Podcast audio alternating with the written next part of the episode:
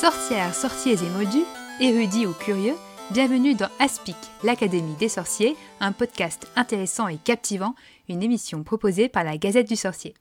Je suis Marjolaine. Et je suis Alix. Et bienvenue dans ce 18e épisode de l'Académie des sorciers. Donc pour ce nouvel épisode, euh, on a décidé de revenir sur la Harry Potter conférence de l'université de Chestnut Hill aux États-Unis, qui est donc une université qui chaque année depuis 2012 euh, propose deux jours de conférences entièrement consacrées à Harry Potter et où viennent intervenir énormément d'enseignants-chercheurs et de doctorants des États-Unis et parfois de l'étranger aussi. Euh, donc en fière représentante de Serre d'Aigle, ça faisait évidemment des années qu'on rêvait euh, de s'y rendre. Et cette année, avec le Covid-19, le colloque s'est déroulé intégralement en ligne, en, virtuel, sur Zoom, comme ce qu'on a appris à connaître un peu tous cette année. Ce qui a permis en fait à bah, plein de gens du monde entier d'y assister et d'y participer, puisqu'il y avait aussi des intervenants qui venaient plein de pays. Euh, du monde entier. Double rêve, on a assisté à la Harry Potter conférence et en plus on y a assisté en pyjama. donc voilà, donc on a euh, suivi euh, assidûment les conférences de tout week-end et on a décidé d'y consacrer un épisode parce qu'il y avait forcément énormément de sujets très divers qui nous ont beaucoup captivés et dont on ne peut pas s'empêcher d'avoir envie de débattre et encore après. Pour cet épisode, on est accompagné de Chouette et de Floriane. Euh, qui sont euh, rédacteurs à la Gazette du Sorcier et qui ont également euh, suivi la, conférence avec nous. C'est d'aigle tous les deux, si je ne dis pas de bêtises, forcément. Bonjour. Donc, vous pouvez vous présenter en quelques mots. Je suis chouette, Serre d'aigle. J'ai suivi les deux jours. Enfin, j'ai pas pu assister à certaines conférences du début de chaque journée, mais ensuite j'ai pas décollé de l'écran. Et Floriane et bonjour à tous, Florian, j'ai rejoint la Gazette du Sorcier le mois dernier. Euh, et du coup, j'ai suivi les conférences également, euh, plutôt le premier jour, plutôt sur des sujets euh, politiques et également les sujets religieux. Voilà, j'étais très content de, découvrir pour la première fois ces conférences. Bah, merci à tous les deux parce que c'était pas trop de quatre pour suivre le, programme parce que notamment il y avait deux sessions en simultané donc forcément on pouvait pas tout suivre et on n'a pas tout suivi, même si on était euh, si on était quatre, euh, forcément, euh, il y a certaines conférences qu'on a, a loupées, mais on a quand même, à nous quatre, couvert l'essentiel des deux jours. Donc, on va essayer de vous en donner un, aperçu qui sera forcément lacunaire, mais qui est un peu aussi notre best-of de, ce qu'on a, suivi. Peut-être qu'en guise d'intro, on peut revenir sur en fait la, table ronde qui a servi de, conclusion en fait aux, deux jours de conférence, parce qu'il y avait des conférences avec un seul euh, conférencier à chaque fois, puis il y avait quelques tables rondes avec tout un panel, et euh, ils ont fini les deux jours avec une table ronde qui s'appelait euh, Potter Studies Enters the Third Decade, donc euh, pour fêter un peu 20 ans d'études Harry Potter et de voir un peu euh, où est-ce qu'on en est depuis le début des, années 2000 et les débuts des études universitaires sur, euh, sur Harry Potter. Et donc c'était assez intéressant d'avoir cette cette vue d'ensemble, parce que nous, évidemment, on est un peu plus spécialiste des études francophones, mais, mais on, on, a toutes toutes et tous, c'est tous initiés aux études potteriennes via des études américaines entre autres, mais euh, anglo-saxonnes en général, euh, qui, sont, qui étaient un peu plus pionnières, on va dire, dans, dans le domaine. Et j'ai bien aimé euh, leurs conclusions qui se disent, bah, en fait, ils auraient pu craindre un essoufflement, mais qu'en fait, finalement, surtout ces dernières années, ils constatent vraiment une grande, grande diversification des types d'études sur Harry Potter qu'il y a. Et c'est vrai que bah, on, a, eu un bon exemple dans les deux jours de conférence. Et surtout, j'ai bien aimé aussi qu'ils distinguent différents types de chercheurs en fait dans le champ des études potteriennes et j'ai entre autres j'ai découvert le terme de akafan qui est un mix en fait entre académique donc ce qu'on appelle universitaire et euh, fan donc euh, des, des, personnes qui étaient d'abord fans d'Harry Potter avant de se de l'aborder d'un point de vue euh, universitaire donc je pense que c'est un peu ce que. Enfin, même si on aucune de nous n'a encore euh, publié euh, sur Harry Potter dans le cadre universitaire, euh, on peut peut-être s'identifier plutôt à, cette, cette frange-là de la, de, la, de la population académique Harry Potter. Et ensuite, il y a ce qu'on connaît pas mal aussi en France, c'est les, les, profs qui s'intéressent à Harry Potter par ou pour, enfin grâce à leurs étudiants ou pour leurs étudiants. Donc on en a, on en a eu quelques-uns dans le podcast. C'était, ils sont encore très représentés aux États-Unis aussi. Et il y a évidemment les chercheurs qui là, pour le coup, prennent vraiment, indépendamment de leur euh, éventuelle activité d'enseignement, prennent vraiment Harry Potter comme prétexte pour euh, aller très très loin dans différents aspects d'analyse, euh, que ce soit s'attacher au texte en lui-même, que peut-être à la réception du texte. Donc ça donnait une vitrine assez large et, c'était intéressant à mettre en parallèle avec la vitrine que nous, on, essaye d'offrir avec Aspic. Donc c'était chouette. Ensuite, comme, bah, comme tu l'as mentionné, euh, Florian, il y a, une thématique qui a été euh, assez, enfin, qui était très présente sur les deux jours, c'est la thématique euh, politique. Ouais, je pense que je suis pas la seule à avoir remarqué que c'était très politique cette année. Alors, on n'a pas trop comparaison avec les années précédentes, mais des échos qu'on a eus de, d'habitués de ces conférences-là, effectivement, l'angle politique évidemment accentué par l'actualité particulière euh, aux États-Unis et dans la communauté de fans, euh, dans le fandom Harry Potter, c'était, ça ne pouvait que teinter très largement les, conférences. Mais euh, du coup, on va commencer à faire un petit, un petit tour des points particulièrement politiques qu'il y a eu, peut-être en particulier avec le fil rouge des trois conférences plénières. Donc c'était trois grosses conférences d'une heure sur les deux jours qui ont abordé trois aspects politiques assez euh, importants. Alix, tu peux peut-être parler du, du premier?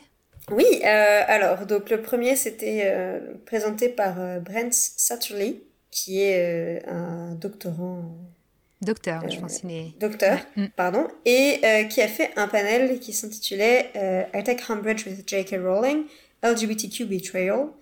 Euh, et donc, euh, ce, ce, ce, docteur était vraiment en cosplay de ombrage euh, et a vraiment expliqué point par point, avec beaucoup de, de pédagogie, toute la problématique autour des déclarations transphobes de J.K. Rowling, pourquoi les déclarations étaient problématiques, pourquoi ça avait été perçu comme une trahison pour les fans, sur quel point ça, les, les déclarations de, de l'autrice étaient incohérente avec euh, les, les, les, valeurs qui, qui sont euh, transmises et décrites et, et, mises en avant euh, dans, dans la saga Harry Potter. C'était très impressionnant parce que c'était c'était à la fois présenté de manière parfois très, très légère et drôle due à, à, cette, caricature du personnage de Ombrage, et en même temps c'était extrêmement fouillé, extrêmement pédagogique, extrêmement respectueux. Euh, on n'était pas dans euh, l'insulte ou la critique gratuite, on n'était pas dans la forcément dans la, dans la moquerie, même s'il y avait cette idée de parodie avec le personnage de, de Ombrage. Mais, mais ça restait... Euh, c'était pas du tout cringy à regarder quoi que ce soit. C'est, je pense que c'était aussi vraiment pensé pour les personnes qui n'ont pas forcément beaucoup suivi la polémique et les différents les différentes implications et donc c'était extrêmement euh, facile euh, de comprendre le raisonnement parce qu'il a vraiment repris les bases du problème. Alors pour le coup c'était peut-être un peu, enfin c'était très américano-centré euh, puisqu'il parlait, il a mentionné beaucoup de d'associations etc qui défendaient les personnes LGBT mais donc du coup exclusivement américaines. donc bon ça, peut-être un petit peu moins parler quand on n'est pas américain ces ressources très très spécifiques mais après, on trouve des équivalents euh, en France et, dans beaucoup d'autres pays. Mais voilà, donc je pense que c'était. Moi, j'ai peut-être pas forcément eu l'impression d'apprendre euh, énormément de choses parce que j'ai beaucoup suivi en amont la... tout le débat autour de J.K. Rowling et ce qui s'est dit, mais c'était euh, un excellent résumé, une excellente, enfin voilà, un excellent récapitulatif du problème Mm. Euh, à la fois et, et, très, très, accessible en fait. Ouais, c'était un moment, un moment vraiment fort. Je pense que tout le monde a, a, été, a été vraiment euh, mm. a apprécié. Donc, c'est, donc ce, Brent Satterley, c'est un habitué, je crois, de, de Harry Potter conférence. Il avait déjà fait d'autres euh, conférences qui avaient été remarqué. Donc, c'est un, donc effectivement, il est docteur en, je ne sais pas en quoi, probablement en sociologie, mais il est aussi, voilà, il est aussi enseignant, il est aussi travailleur social, donc il a vraiment cette, cette expertise dans le, la transmission du message et dans, qui, se voit. Enfin, et, puis du coup d'utiliser, c'est vraiment la forme là qui était hyper marquante avec transformer du coup euh, Ombrage en ce personnage de drag queen, mais dans la tradition des drag queens, quoi, qui dénonce quelque chose euh, euh, grâce à ce, cette manière d'être et de, de paraître très outrageuse, mais du coup qui fait passer et de sans arrêt jouer entre l'humour et les moments beaucoup plus sérieux pour faire ces contrastes hyper efficaces. C'était Ouais, c'était très très fort. Quoi. Moi, je trouve que ça, ça fait du bien aussi de, un format comme ça. Après des mois de, de tweets, d'articles, de, on a, là, on avait quelqu'un quand même qui, qui prenait le sujet de façon, bah, comme l'a dit euh, Alix, euh, très, euh, façon à la fois très sérieuse en même temps euh, très euh, caricaturée, enfin caricaturé ombrage. Et ça fait du bien mm. en fait après des mois de ouais de, de réponses, de tweets, de polémiques d'avoir quelque chose comme ça pour euh, se reposer sur le sujet et voir en fait euh, derrière les polémiques qu'est-ce qui est important quoi. Qu'est-ce qui est vraiment important dans, dans, le, dans le problème de, que ça pose en fait. Euh, pourquoi c'est un problème important quoi Parce qu'on en, en perd peut-être un peu le, le sens après tous ces mois de polémique. Ouais, je suis d'accord. Mm. Et je pense que s'il fallait euh, donner une, incarnation à l'expression prendre un problème à bras le corps, ce serait vraiment une très bonne. Parce que c'est vraiment ça, quoi. C'est. Il, il pro et, il, il, déballe tout et il n'y a pas de. Et il y avait des images très fortes sur le jeu autour du donc le petit, euh, le petit raclement de gorge de Ombrage qui représente tous ces trucs, ces, ces violences euh, sournoises parce qu'elles sont, euh, elles sont dites avec un petit un sourire ou avec un semblant de je suis pas raciste mais il y avait tous ces trucs là, je suis pas mm. transphobe, j'ai des amis transphobes, les petits et c'était vraiment mais tellement efficace quoi, c'était c'était très très très fort. Bref, c'était pour commencer en tambour battant, mais on a eu d'autres euh, conférenciers euh, exceptionnels. Donc là, c'était vraiment le, ce qu'on appelle, le keynote speaker, donc l'invité d'honneur, qui était euh, Timothy Snyder, qui est une personnalité assez médiatique. Donc c'est un historien qui est spécialiste notamment de la montée du, j'allais dire du fascisme, mais je crois que c'est plutôt sur dictature, etc., dans l'Europe de l'Est et qui a et qui est assez voilà qui est assez connu pour ses ouvrages sur la question de la tyrannie qui intervient vachement dans les médias notamment américains et, euh, donc là il a fait une donc il n'est pas spécialiste d'Harry Potter mais il, nous a prouvé avec sa présentation qu'il connaît très bien Harry Potter et, il a, parlé donc euh, de The Deathly, Deathly Hallows How Literature Helps Us to See Evil in Politics. Donc, euh, comment la littérature nous aide, nous aide à voir le mal dans la, dans, les, dans la politique. Donc là, c'était vraiment euh, politique euh, au sens euh, peut-être plus premier du terme de, des pouvoirs politiques. Ça parlait du mal dans Harry Potter, évidemment, mais du coup, comment, quelles sont ses caractéristiques qui permettent de le reconnaître? Et il a insisté sur, du coup, l'absence d'amitié, l'idée du, destin à la naissance, qui est au final une autre façon de parler de racisme, et le désir d'immortalité qu'il a vraiment développé pour, comme étant à la base de, de l'immoralité et du, et du mal en fait.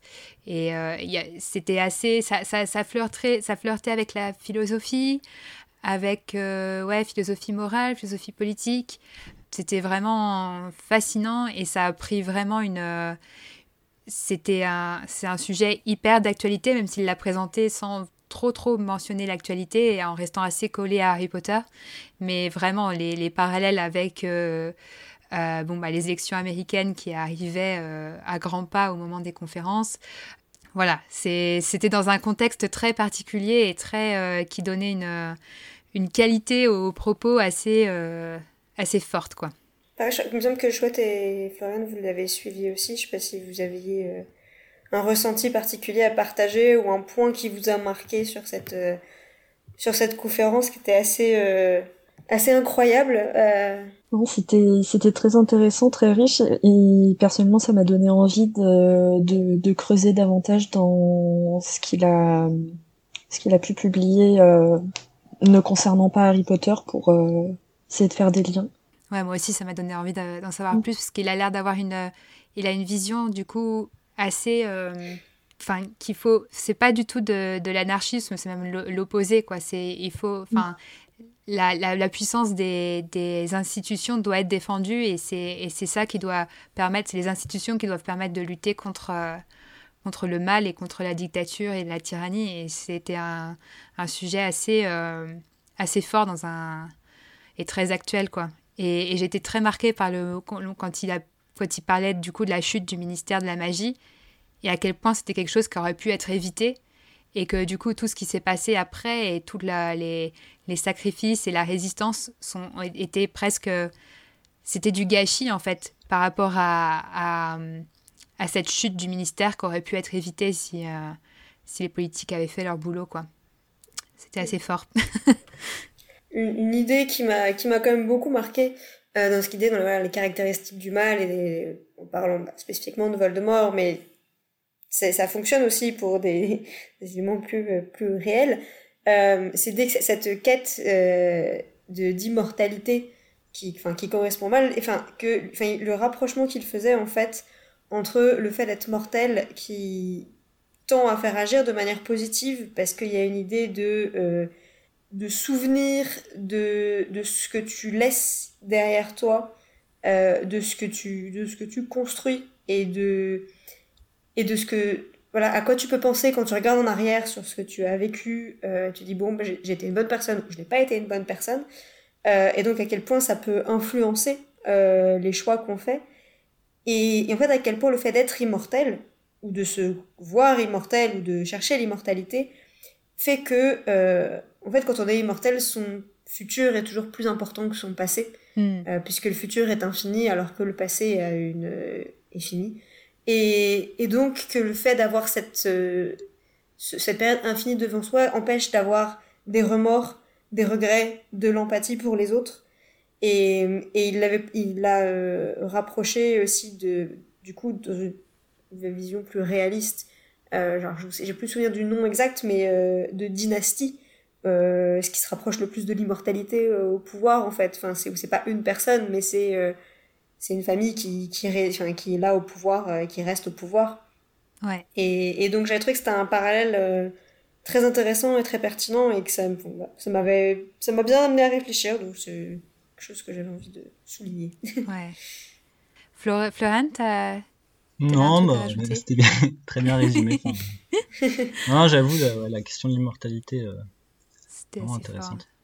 Euh, du coup, la dernière euh, conférence plénière, on va, on va pas développer parce que je pense que là, le sujet est tellement, moi, je l'ai trouvé tellement euh, intéressant que je pense qu'il faut qu'on en, qu'on y consacre un épisode à part entière avec des invités qui, qui, pourraient nous aider à, à, à discuter. Donc, c'était donc Christopher Bell, You Have Your Mother's high Eyes, Biracial Identity Development in Harry Potter c'était donc là c'est un, chercheur qui est euh, qui est hyper intéressant. D'ailleurs cette personnalité de Christopher Bell que je ne connaissais pas c'est quelqu'un qui travaille avec notamment Disney Pixar et d'autres euh, grandes franchises pour euh, les aider à travailler cette question de de la représentation des non blancs donc noirs américains métis etc pour aider que justement dans les grands médias mainstream, ils améliorent cette question de la représentation. Et du coup, il a, abordé cette question qui est du coup sa spécialité euh, dans, dans Harry Potter et euh, notamment il a exploré pourquoi il y a un vrai intérêt à lire Hermione comme noire et surtout euh, Harry comme métis. Donc, ou, enfin, je sais pas si on, on dit pas biracial en français, je crois pas. Mais euh, non, on n'utilise pas trop le terme de race en général en, français ça. pour parler de couleur de peau. C'est ça, mais c'est vraiment métis dans le sens, voilà, un père blanc, enfin en, l'occurrence une mère blanche et un père euh, noir ou euh, indien, puisqu'il a laissé quand même aussi cette, cette possibilité qui est assez présente dans les fan art d'ailleurs, et, et, du coup qui donne un sens particulier à, au fait qu'il a les yeux de sa mère en fait.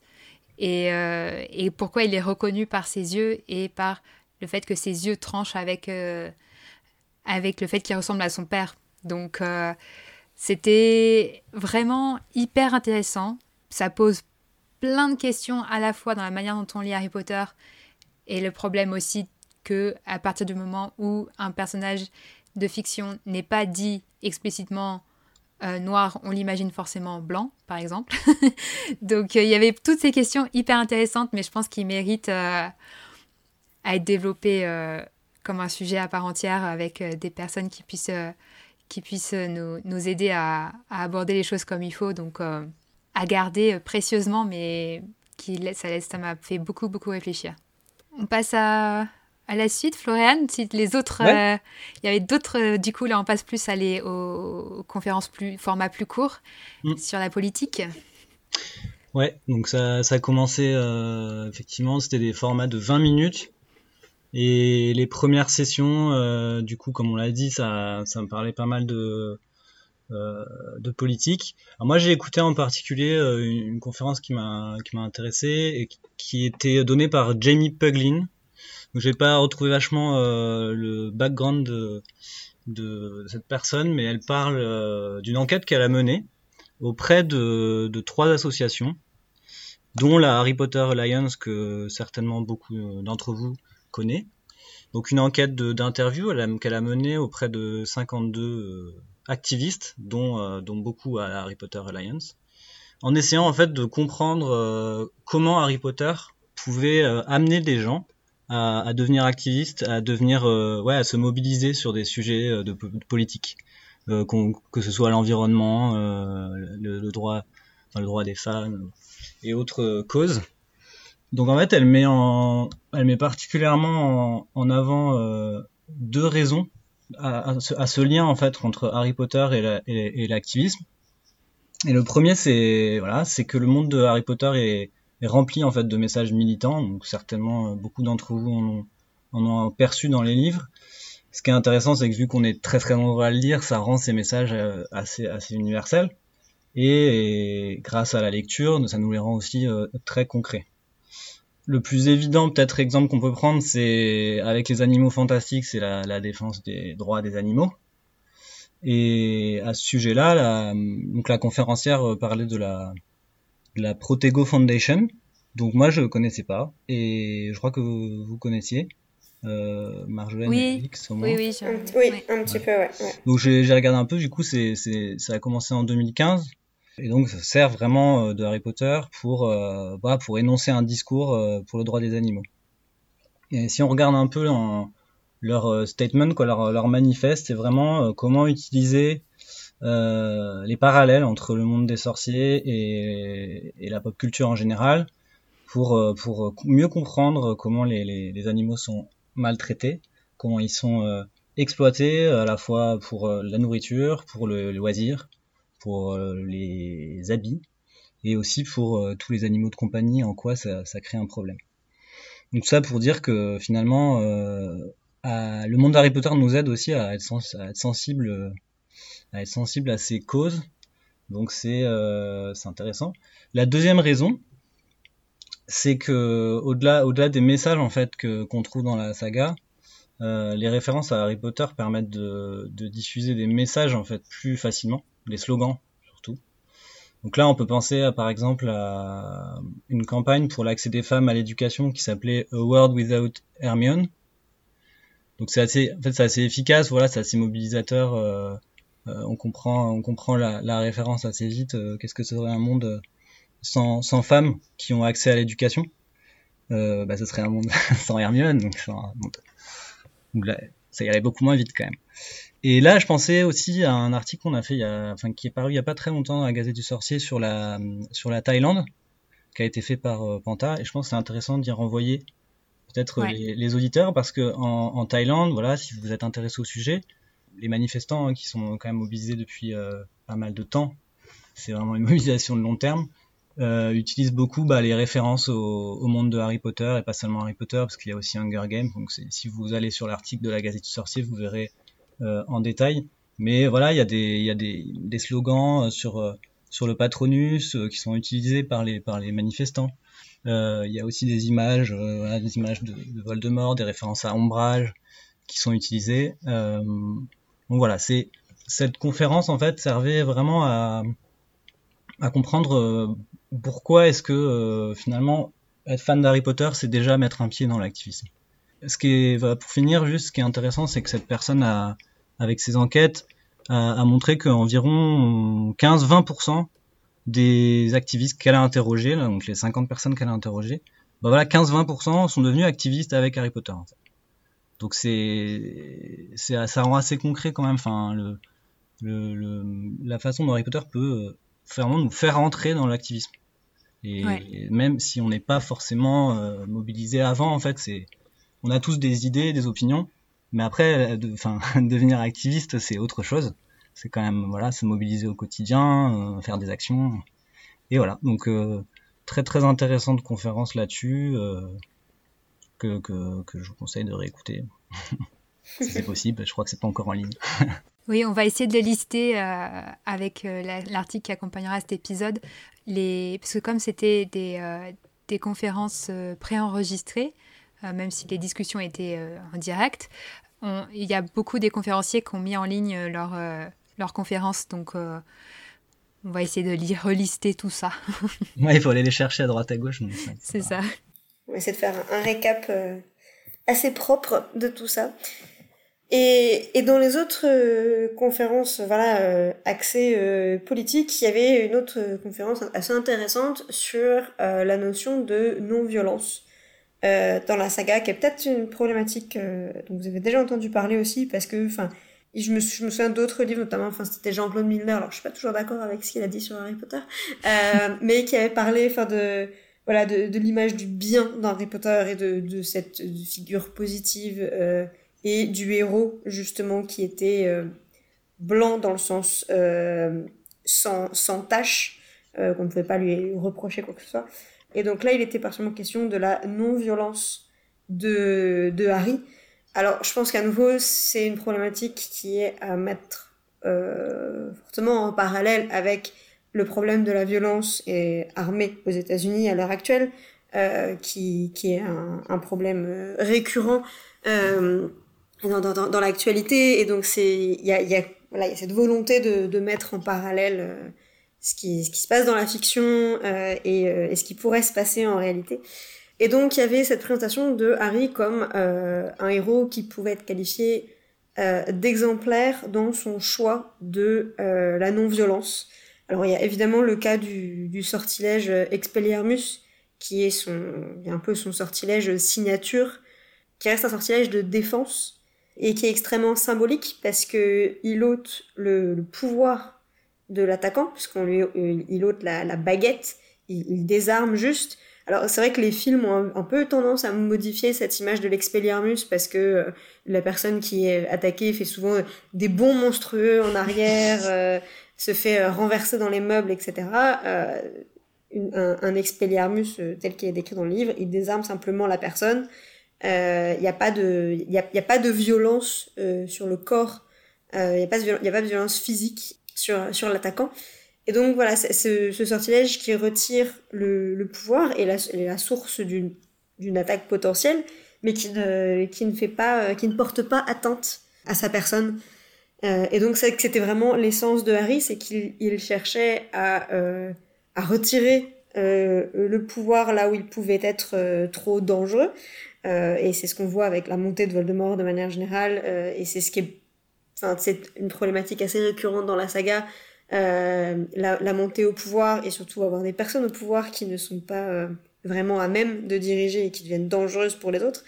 Et voilà, et donc Harry qui, lui, ne cherche pas à, porter atteinte aux autres, mais simplement à rééquilibrer euh, cette notion de pouvoir euh, ça se voit aussi, par exemple, quand il demande à Sirius et à Lupin d'épargner Peter Pettigrew euh, dans, euh, dans le prix d'Azkaban, euh, quand il renonce à garder sa baguette en main, quand il va dans la forêt interdite à la rencontre de Voldemort dans le, dans tome 7. Et s'il y a parfois quelques occurrences de violence, ça reste souvent des violences involontaires non, non maîtrisé, qui a l'exemple du serpent qu'il envoie sur Dudley, où c'est une époque où il n'a pas conscience de ses pouvoirs, où il n'y a, pas, euh, a pas cette volonté euh, d'attaquer. Et il y a aussi euh, l'exemple de le cas de, du Sectus Empra envers Drago Malfoy, où là il est un peu plus conscient de ses pouvoirs. Il a été un peu idiot parce qu'il a essayé un sort sans connaître son effet, mais il n'avait pas cette volonté de, de, faire mal, de tuer, de blesser, etc. Et il y a surtout la notion de remords qui vient derrière, qui est, qui est super importante quand on parle évidemment de, de pouvoir et de violence, où il n'y a pas de, il y a pas cette volonté de nuire, et quand, euh, et quand le mal a été fait, il y a, y a, y a, ce, y a ce repentir du héros. Ouais. Et ensuite, on a quelques cas un peu, encore un peu plus rares, euh, de cas où Harry a ressenti cette envie parfois de tuer, qui est notamment euh, Bellatrix après, euh, après la mort de Sirius et Rogue euh, suite, à la, suite à la mort de Dumbledore. Mais même s'il y a cette, cette, cette envie qui est là et cette rage mélangée voilà, à, la, tristesse de la perte de, pères symboliques, etc., il n'y a pas de passage à l'acte. Et euh, on, reste, euh, voilà, même, même s'il y a une, colère qui, qui est importante et, qui est quelque part aussi saine, il, il, il ne passe jamais à l'acte, il arrive, il arrive toujours à avoir cette maîtrise des, pulsions de violence qu'il qui peut ressentir. Après, évidemment, ce qui peut être jugé parfois plus problématique, c'est que bon, si Harry et même élargi à Ron et Hermione ne sont pas violents et s'empêchent en fait les uns les autres de devenir violents. Ils sont ils sont un peu la boussole morale des uns des autres. Euh, on, dit souvent que voilà, c'est Hermione qui, euh, qui, qui les mène un peu et qui, qui les conseille, mais, euh, mais mais tous les trois en fait ils ont cette euh, ils, permettent de trouver un équilibre dans, dans, leur pulsion euh, des fois de, vengeance ou quoi.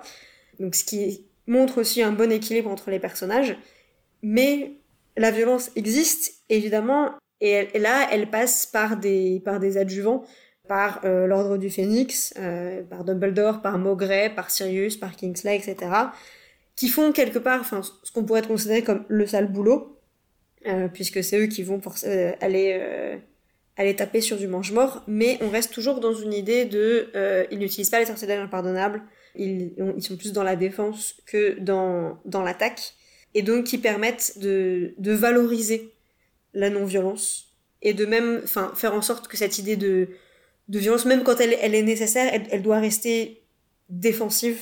Elle doit, elle doit toujours être là pour, pour protéger et non pour, pour se venger et, euh, et que du coup que ça devait être enfin voilà que idéalement ça, dev, ça devrait être un, un, un, modèle à suivre de, de, de penser en, premièrement à, à la protection voilà, et pas, ouais. et pas à, à, à, dégommer tout le monde sur son passage. Je me souviens d'un moment dans le, dans le 5, euh, enfin il y a le match de Quidditch où il y a Harry là qui devient par contre, euh, il se lâche complètement. Oui. Dans la violence, putain, au début il est en train de retenir euh, Fred et George. Oui. Si vous voyez pareil. Ouais. Et après en fait il se, il se, fait insulter donc là lui il se.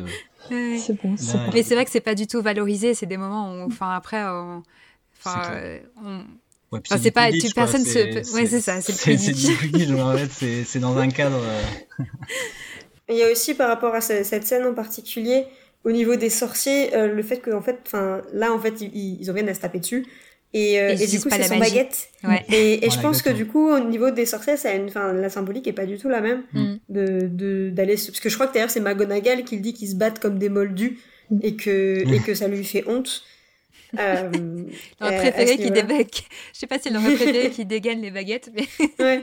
Et ap après, bon, il y a un peu une ellipse, donc on n'a pas les détails, mais euh, et même si bon, a, ça justifie pas d'aller se taper dessus, mais mais ils, ils, enfin, ils en sont venus aux mains, mais euh, il y en a aucun qui a été vraiment blessé gravement de ce qu'on ouais, sait non, en tout cas. Enfin. Après, c'est difficile. La, la, notion de gravité dans le monde magique est un peu compliquée, mmh. puisque comme ils peuvent se ressouder les os en, en 3 secondes et demie, on peut dire oui, il lui a pété le bras, mais, euh, mais Madame Pommefresh, elle a réglé ça en 12 secondes. Donc en fait, je pense que c'est aussi ça, que la question de gravité est pas du tout la même. Ouais. Et donc, euh, le, la, la, perspective là-dessus euh, ouais. Change beaucoup. Il y a une autre conférence qui en a, pas du tout sous le même angle, mais euh, celle sur le, euh, le cours de, sur les, sur les sortilèges impardonnables ouais. qui aborde euh, les sortilèges, euh, donc les sortilèges impardonnables, mais aussi le Sectum Sempra, plus sous le biais de la responsabilisation, au sens où ce qu'ils apprennent dans ce cours-là, et globalement ce qu'ils apprennent dans toute la dans toute la saga, et ce qui aide aussi à cette non-violence, c'est que ils prennent conscience très rapidement, aussi au fur et à mesure, par rapport à des situations individuelles, de la gravité des sorts que la, qui peuvent être employés et du, du côté, enfin, faut toujours chercher une autre solution, faut toujours n'employer ces sorts qu'en dernier, qu'en dernier recours. Ouais, mm, mm. ouais c'était tout autour de l'apprentissage émotionnel, quoi, de la responsabilité, etc. La prise de conscience de la, des conséquences que peuvent avoir euh, les sorties. C'est vrai que c'est quelque chose dont on avait discuté dans l'épisode sur la pédagogie, justement, sur le fait que euh, à, Poulard et dans le monde magique, on leur apprend plein de d'actes magiques, mais, mais sans aucune notion d'éthique derrière. Euh, c'est tu, tu transformes des animaux en objets ou vice versa euh, sans avoir euh, sans penser à leur conscience et ce que ça implique sur sur leur existence etc mm. et c'est vrai que c'est quelque chose qui et du coup là dans ce côté là le, cours de, de, de Maugret slash Barty Croupton est un peu le, le contre-exemple quoi parce que là mm. c'est vraiment mm. même si c'est du coup c'est un cours qui qui enfreint les règles. D'habitude, on ne fait pas de démonstration comme ça en cours à des, à des enfants, mais, euh, mais mine de rien, c'est un cours qui vraiment parle d'éthique euh, au cœur, quoi. C'est intéressant. Ouais, ça, c'est une autre thématique qu'on va moins aborder aujourd'hui, parce que justement, on avait fait ces épisodes avec les, les profs à Poudlard. Mais, euh, mais, la thématique de la pédagogie est revenue dans pas mal de, de conférences. C'était mm. un des sujets récurrents, mais qui est un peu plus classique, on va dire, je pense, dans les études sur Harry Potter. Mais du coup, moi, c'est tout ce que tu nous as dit euh, sur la non-violence. L'autre conférence dont je voulais parler, je vais en parler euh, plus rapidement, mais euh, ça fait un peu référence en ça. C'est du coup, c'était la conférence de Beth Sutton Ramspeck sur le Creative Maladjustment, donc Resistance and Creativity in Harry Potter Series. Et donc, c'était sur ce. Ça fait référence en fait à Martin Luther King qui parlait d'inadaptation créatrice face à l'oppression c'est que en fait cette euh, inadaptation à quelque chose qui nous opprime, à des normes qui nous oppriment, c'est un moyen de lutter, de résister et de provoquer du changement. Et c'est en ça que c'est créateur, parce que ça provoque le changement. J'ai pensé à ça parce qu'elle a, pris aussi l'exemple d'Expelliarmus, en fait, hein, qui, est, euh, qui est clairement une inadaptation créatrice face au sortilège de mort et que parce que c'est inadapté, euh, ça devient créateur, ça devient l'arme qu'il faut contre ce sortilège de, mort quoi. Donc c'est vraiment euh, c'était la même idée quoi. Mais euh, mais là elle on en a parlé aussi plus généralement que dans Harry Potter, c'est vraiment le fait de pas respecter les règles qui a un outil important de la résistance en fait. Elle a pris beaucoup les exemples de Dobby, des, des, des elfes de maison en général, mais de Dobby en particulier, qui représente totalement ça aussi, et qui est en fait traité de fou, de déviant en fait, euh, parce qu'il correspond pas à, cette il ne respecte pas la norme oppressive et, et, ça va être le cas aussi de, de, Harry qui, qui est traité de, de fou aussi parce que il veut pas se soumettre à, au, discours dominant qui refuse que Voldemort soit revenu. Et donc c'était toute cette idée-là qui était développée et moi je connaissais pas ce, ce concept d'inadaptation créatrice. Euh, et j'ai trouvé que c'était bah, très inspirant, en fait, comme, euh, comme présentation et très... Ça faisait beaucoup sens dans Harry Potter, mais encore une fois, c'est pour ça qu'on l'a classé dans la... On l'a classé dans la, thématique politique parce que c'était le genre de... On sentait que c'était le genre de, présentation qui était aussi là pour faire des parallèles avec euh, la situation politique actuelle et, et, les outils qu'on a en tant que citoyen aussi. ça, ça, ça, ça, le exprimerait, exprimait, exprimait pas littéralement, mais c'était aussi ce qu'il y a derrière le discours de Martin Luther King, c'est la désobéissance civile, c'est tout ça, quoi. C'était intéressant à mettre en parallèle avec la non-violence parce que c'était aussi euh, une autre version, quoi, de cette thématique-là. Mm-hmm. Donc ensuite, il y avait encore une conférence politique assez différente. On va en parler très rapidement.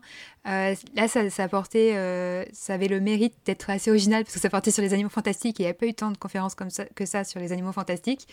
Et euh, c'était donc d'Elisabeth Fricker sur Fantastic Beasts and Where to Find the Human Supremacy. Et donc là, ça, ça a abordé les animaux fantastiques, en particulier le premier film, sous l'angle des problématiques environnementales pour euh, le prendre un peu comme prétexte pour expliquer les deux extrêmes que sont l'anthropocentrisme et l'écocentrisme euh, dans la manière de considérer l'environnement. Et ce que j'ai trouvé assez original, je n'avais jamais entendu ce type d'analyse, c'est de considérer euh, le personnage de croyance, Credence, et donc l'obscurus, l'obscuria, l'obscurus, comme une allégorie du changement climatique, dans le sens où en fait c'est un problème que les autorités cherchent à cacher et surtout face auquel ils n'agissent pas ou ils agissent trop tard pour le régler et, euh, ils deviennent dépassés par euh, les événements en fait. Et euh, donc j'ai trouvé que c'était assez intéressant comme analogie. et il y a eu tout un débat du coup sur mais alors qu'est-ce que représente le personnage de Graves Grindelwald par rapport à ça, sur les gens qui essayent, les, les, les lobbies qui essayent d'utiliser cette problématique du changement climatique alors dans leurs propres intérêts, etc. Enfin c'était intéressant comme allégorie. C'était pas forcément c'était quelque chose peut-être un tout petit peu tiré par les cheveux, mais qui était un bon prétexte pour expliquer des, des, thématiques euh, actuelles et euh, enfin l'analogie marchait, tu vois, pour, pour, pour, expliquer comment ça marche, comment ça fonctionne dans notre monde, quoi. C'était intéressant. Et donc on a un dernier Florian euh, qui est très politique aussi à aborder. ouais, ouais, ouais c'est alors. donc c'est un, une, c'était une conférence une des dernières du matin, je crois, du vendredi matin. Bon bref, qui qui parle de Wizard Unite Unite, donc Wizard Unit, le, jeu vidéo euh, type euh, Pokémon Go. Alors moi, j'ai jamais joué. Je sais pas si certaines d'entre vous y ont joué. Ouais, moi j'y ai pas mal joué. Un petit peu, pas beaucoup. beaucoup moins euh, que d'autres autour de cette table virtuelle. donc c'était un peu spécial parce que c'était assez très militant. D'ailleurs, cette conférence, c'est pas. En fait, il faut aller c'est pas pas le seul euh, la seule initiative de ce MJ Dean donc j'ai pas réussi non plus à retrouver trop de traces professeur. Il est accompagné de de Michel Lenner qui est elle spécialiste du de la lutte contre le racisme. Et ces deux personnes là en fait ont écrit aussi euh, une tribune dans dans Medium et ont lancé une pétition donc le sujet en fait c'est c'est comment ce jeu euh, Wizard Unite Wizard Unite je sais même pas comment on dit. Unite, Unite euh, renforce les, les, les, stéréotypes de sur euh, sur la alors la race hein, parce que les États-Unis ils parlent de race et euh, comment ça renforce la, la white supremacy euh, en tout cas donc pareil c'est assez américano-centré donc c'est aux États-Unis Ouais, donc le euh, suprémacisme blanc, comme on dit. Euh, ouais, le suprémacisme blanc, merci. Mm. Alors, du coup, le, bon, ils vont un peu loin, hein, comparant euh, parfois le jeu, certaines scènes du jeu aux scènes qu'on a vues aux États-Unis ces dernières années, notamment l'assassinat de, de, George Floyd, par exemple. Donc ça va peut-être un, peu loin. Il, il faut, voilà, il faut prendre avec des pincettes le, leur, leur opinion. Néanmoins, je pense que la, le sujet est intéressant parce qu'il y a plusieurs problèmes qui sont soulevés. C'est souvent le, voilà, c'est parfois le cas dans les jeux vidéo. Euh, le format oblige en fait les, créateurs de jeux, donc là ici Niantic, hein, le, le, créateur du jeu, qui a fait Pokémon Go, euh, donc oblige les, les créateurs de jeux à faire des choix scénaristiques qui mettent en avant euh, certains personnages et pas d'autres. Et là, effectivement, le, donc les, les interlocuteurs, enfin les conférenciers, montrer à quel point euh, les personnages de couleur étaient euh, très peu mis en avant, généralement sans, sans histoire les concernant, sans dialogue, simplement des, acteurs du jeu, euh, donc généralement armés de leur baguette et sans vraiment d'histoire, et parfois même sans, sans, sans, leur nom, sans mention de leur nom. L'exemple le plus parlant c'est Bernadette, donc Bernadette qui est un personnage qui apparaît dans les Animaux Fantastiques, euh, c'est une fonctionnaire du, du qui, euh, vous voyez, au moment où il condamne à mort euh, les héros, s'en sert de sa baguette pour, pour introduire une pensée dans, la, dans le cerveau. cette personnage, en fait, est reprise dans le jeu sans son nom de Bernadette. Et en fait, elle, elle, est, elle est montrée de façon très très violente, principalement pour, pour casser des sortilèges sur les, sur les héros, sur les personnages. Euh, donc c'est vrai qu'elle a, elle a perdu son nom. On n'a pas de, voilà, on n'y a pas de dialogue dessus, pas d'histoire là-dessus. Que, ce que disent, ce que disent les conférenciers, c'est que par exemple, il serait peut-être plus intéressant de, de mettre en avant euh, d'autres personnages de couleur de l'histoire euh, qui sont complètement absents. Donc par exemple, euh, pourquoi pas la, il disait la, la présidente du Makusei, donc je sais plus son nom. Séraphine euh, Ouais, voilà, merci. Euh, globalement, il, constate que le jeu réduit toutes les personnes de couleur à des personnages voilà, anonymes et violents. le deuxième problème, c'est bon. Alors on parlait de non-violence, et en fait c'est intéressant parce que pour eux, ce genre de jeu pose aussi problème en fait par rapport à la saga Harry Potter. On en a parlé. Elle est plutôt, elle, prône plutôt la non-violence. Et euh, pour eux, ce genre de jeu, mais après, c'est là, chacun a son avis personnel aussi, mais ce genre de jeu, justement, c'est de la violence directe. Euh, la violence est souvent le, seul recours. Et il n'y a pas de... Donc c'est un recours qui est récompensé, qui est bonifié. Et euh, finalement, c'est assez éloigné du monde de Harry Potter, ou à l'inverse, euh, d'autres formes d'interaction, en fait, euh, avant, avant, avant d'arriver à la violence, sont, sont privilégiées. Pour les deux conférenciers, en fait, c'est gênant parce que ça réduit euh, pour les utilisateurs du jeu, ça réduit les rapports avec les autres euh, humains et notamment les personnes de couleur euh, à de la à de la pure violence, sans qu'il y ait possibilité de désescalade, par exemple. C'est ce qui c'est ce qu'ils appellent la de-escalation et c'est euh, voilà c'est introduire aussi euh, et ils appellent Niantic à le faire, introduire la possibilité dans les jeux de de choisir la désescalade plutôt que la, la violence immédiate quoi. Euh, voilà. Et la troisième, peut-être la troisième question euh, intéressante à retenir, c'est ça concerne euh, Wizard Unite, mais aussi Pokémon Go. Euh, pour eux, en fait, le problème, c'est que Niantic, c'est un jeu qui s'adresse à des blancs urbains. En fait, c'est assez structurel parce que les jeux Niantic, il faut, il faut quand même des moyens techniques, il faut parfois une voiture pour se déplacer, en tout cas aux États-Unis, pour se déplacer jusqu'au spot, pour pouvoir jouer. Et en fait, ils ont, ils ont montré, enfin, montré, euh, enfin, il a été montré en fait dans plusieurs articles sur Pokémon Go qu'en fait c'était euh, un jeu essentiellement utilisé par les blancs parce qu'ils pouvaient, euh, seuls eux pouvaient finalement se déplacer en voiture, avoir, et puis ils ont même montré qu'il y avait plus de spots dans les quartiers riches et blancs et suburbs de, des États-Unis. Donc structurellement, ce genre de jeu était assez discriminant et ségrégant, si on, enfin, si on peut dire, si on peut dire comme ça. Voilà, donc ça c'est un, enfin bref, c'est ce qu'on pouvait retenir de de leur critique du jeu. Après, je sais pas ce que vous en pensez. Vous, du coup, vous avez joué, donc ça peut être intéressant d'avoir votre avis.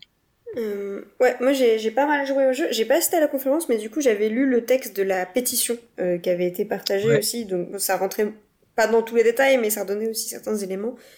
Enfin, j'avais pas joué à Pokémon Go et de manière générale, je suis pas forcément une très grande joueuse de jeux vidéo, donc euh, parce que enfin je sais qu'il y a pas mal de jeux vidéo t'es critiqué euh, par le passé de manière générale parce qu'il promouvait la violence, etc.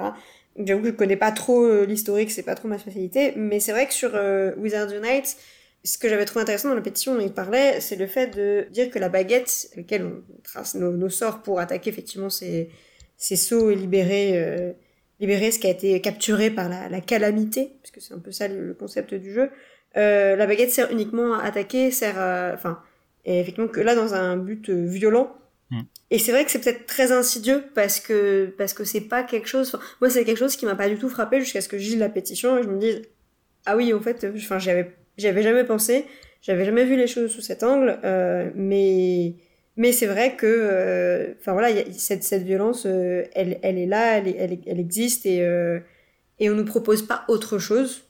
Mm.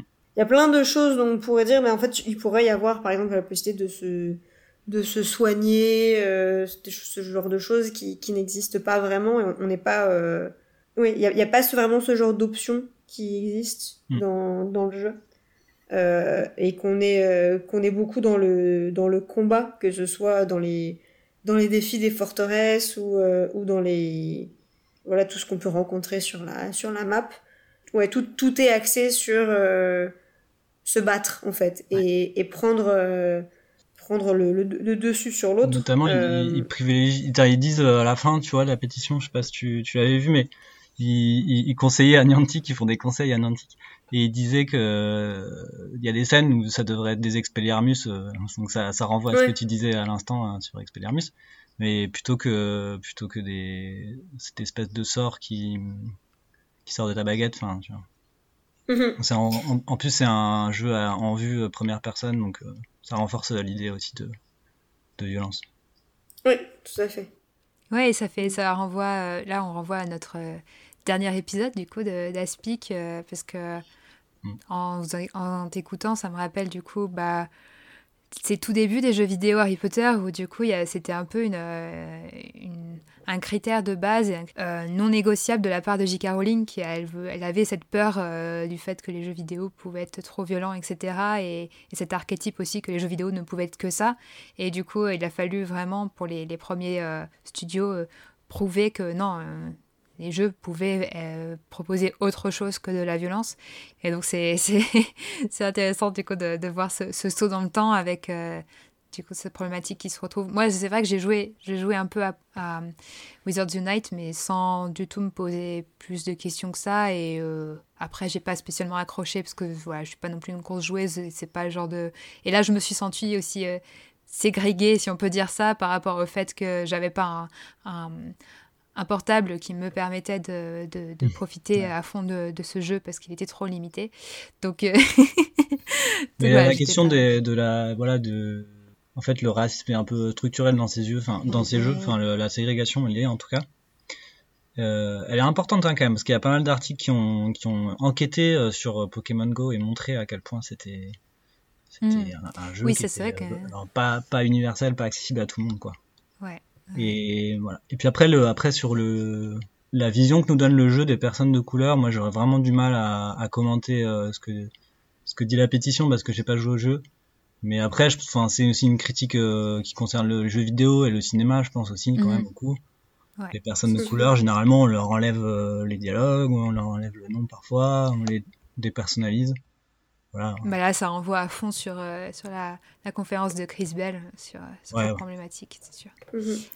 Mais c'est vrai que du coup, quand, quand j'ai lu ce passage-là dans la pétition, je me disais, mais justement, enfin, qui sont en fait les personnages de couleur de, dans Wizards Unite? Et le simple fait en fait que j'arrivais plus pareil. à, m'en souvenir je pense que c'est assez enfin significatif en fait c'est juste que ils sont tellement peu nombreux et tellement peu marquants qu'on oublie qu'il y en a euh, et, et, du coup enfin ce qui est tout aussi euh, dérangeant alors c'est vrai qu'il y a certains personnages qui existaient dans Harry Potter euh, comme euh, Kingslash Shacklebot euh, qui apparaît de temps en temps euh, mais lui, du coup, c'est un personnage qui existait déjà, qui avait déjà une certaine.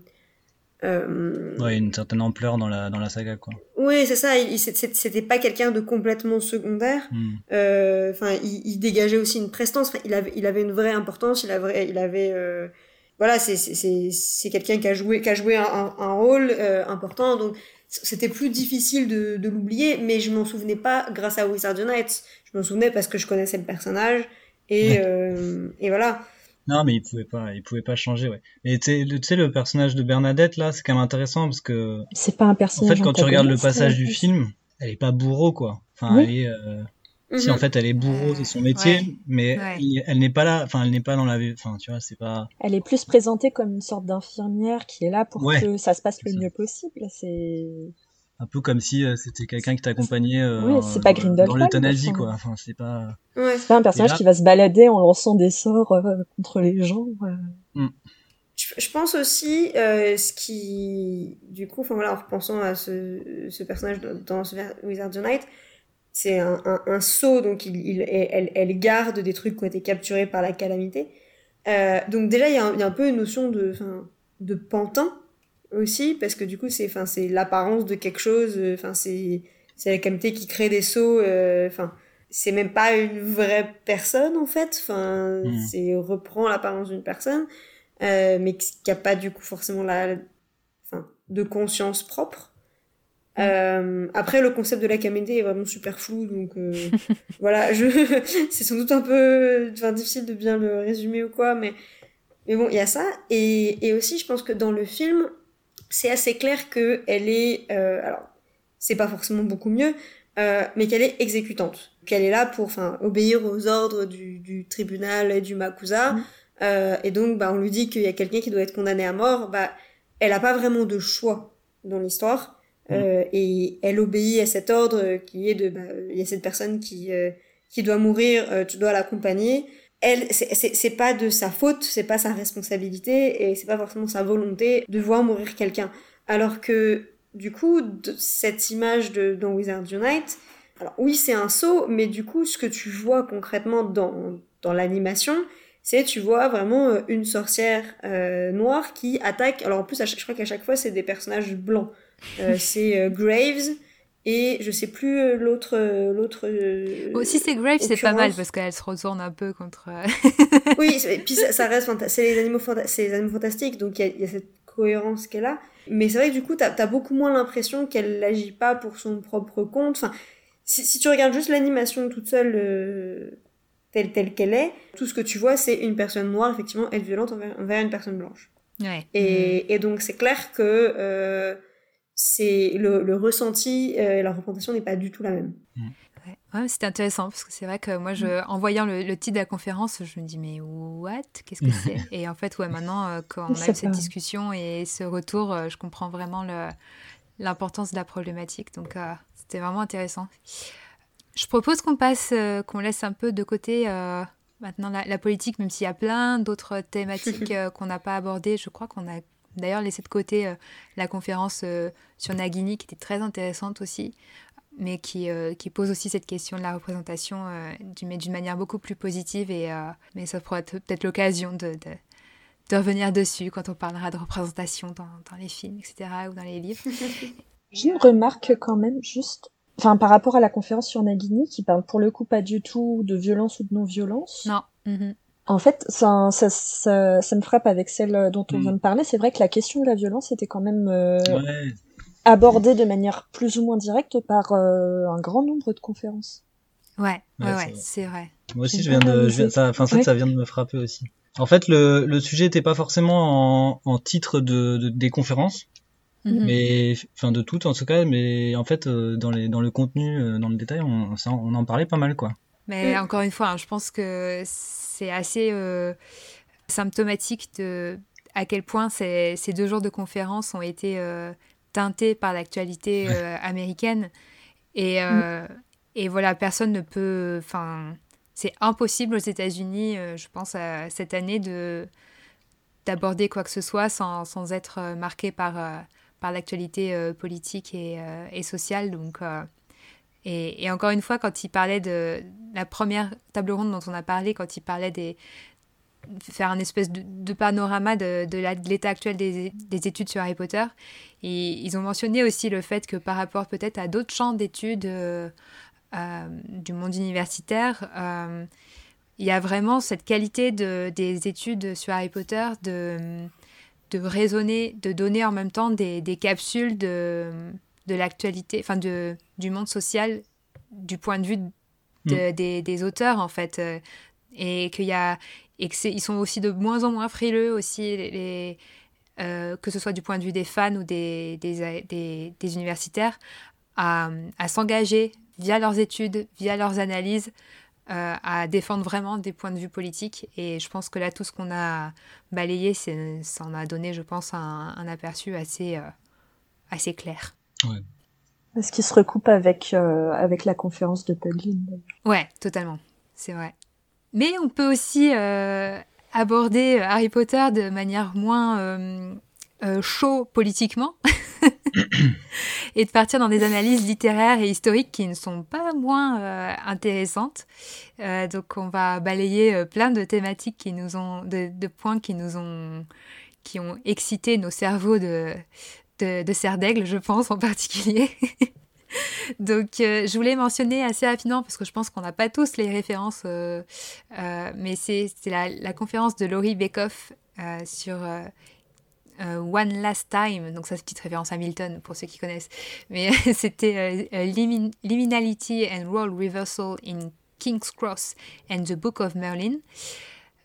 Donc c'était donc une, mise en parallèle donc le Book of Merlin donc le livre de Merlin de T.H. White qui est le dernier tome d'une trilogie je crois de T.H. White sur la légende arthurienne euh, et, donc c'était pour euh, encore une fois apporter de l'eau au moulin de la comparaison de Dumbledore-Merlin, euh, qui est une comparaison bien connue maintenant, mais, mais là le parallèle en particulier avec ces deux livres. Je n'ai jamais lu le livre de Merlin, donc je l'ai découvert via cette conférence, mais il y avait vraiment des parallèles très forts sur, sur le rôle de, de, Merlin et de Dumbledore dans ces, espèces de mondes d'entre-deux face à Harry ou face à, à Arthur. Et donc c'était intéressant sur euh, du coup l'analyse de personnages que ça permet de Dumbledore en parallèle avec Merlin, ses ressemblances mais aussi ses différences assez importantes. Et aussi sur, pour comprendre mieux ce, ce concept d'espace liminaire. Donc c'est vraiment l'entre-deux. Donc c'est là, c'est la King's Cross hein, dans, à la fin des reliques de la mort. Donc c'est cet espace, comme elle dit, un espace rituel ou une phase de transition. J'ai trouvé ça vraiment intéressant de revenir sur ces thématiques qui ont été pas mal discutées, mais sur lesquelles on a du mal à... On sent qu'il y, a encore plus de, de, couches à, à, explorer, donc c'était c'était vraiment chouette à, à, suivre comme, comme conférence. Voilà pour moi sur, euh, sur Book of Merlin. Euh, dans les autres conférences euh, littéraires qui étaient très intéressantes et du coup qui, je pense, parleront un peu plus euh, un public francophone, c'était une conférence de Barbara Purdom qui s'intitulait Red Riding Hood Goes to Hogwarts, donc le petit chaperon rouge va à Poudlard, et donc qui comparait l'intrigue du petit chaperon rouge et celle de Harry Potter et la Chambre des Secrets à travers notamment le personnage de Ginny, pour euh, préciser, elle se basait sur euh, la version de Chaperon Rouge des frères Grimm et pas de Perrault. Euh, donc la version où le petit chaperon rouge et, et sa grand-mère sont mangés par le loup puis sauvés par le chasseur à la fin. Puisqu'il existe plusieurs versions, dont celle de Perrault où le petit chaperon rouge meurt purement et simplement. Ce n'est pas celle-ci qui nous intéresse ici. Et donc il y a euh, toute cette, euh, tout ce parallèle qui est tracé entre euh, le personnage du petit chaperon rouge et Ginny Weasley. Donc il y a cette petit élément de comparaison physique, le signe distinctif du, du, chaperon en lui-même, cette capuche rouge, qui est un signe distinctif, et les, cheveux roux flamboyants des Weasley. donc il y avait ce petit parallèle qui était tracé entre les deux, mais bon, après, c'est pas forcément ce qui est le plus intéressant.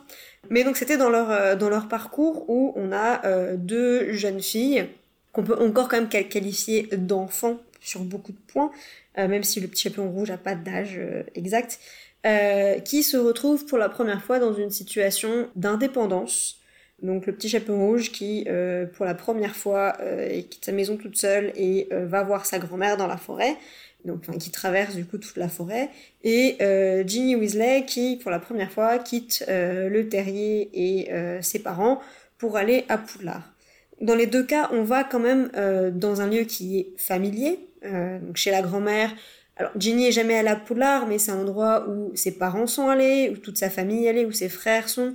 Donc c'est pas un départ vers l'inconnu, mais c'est le, voyage euh, qui ici est, important et comment comment va être voilà réagir face à, à, la situation d'indépendance dans laquelle elle, elle, se retrouve un peu projetée et aux mauvaises rencontres voilà les, les, mauvaises rencontres et voilà et devoir faire des choix par soi-même et donc dans les deux cas on a aussi un, un avertissement alors de la part des parents du petit chaperon rouge qui lui disent de faire attention dans la forêt, de pas quitter le sentier. Alors là aussi, il y a plein de versions, mais il y a toujours cette idée de d'avertissement, de faire attention.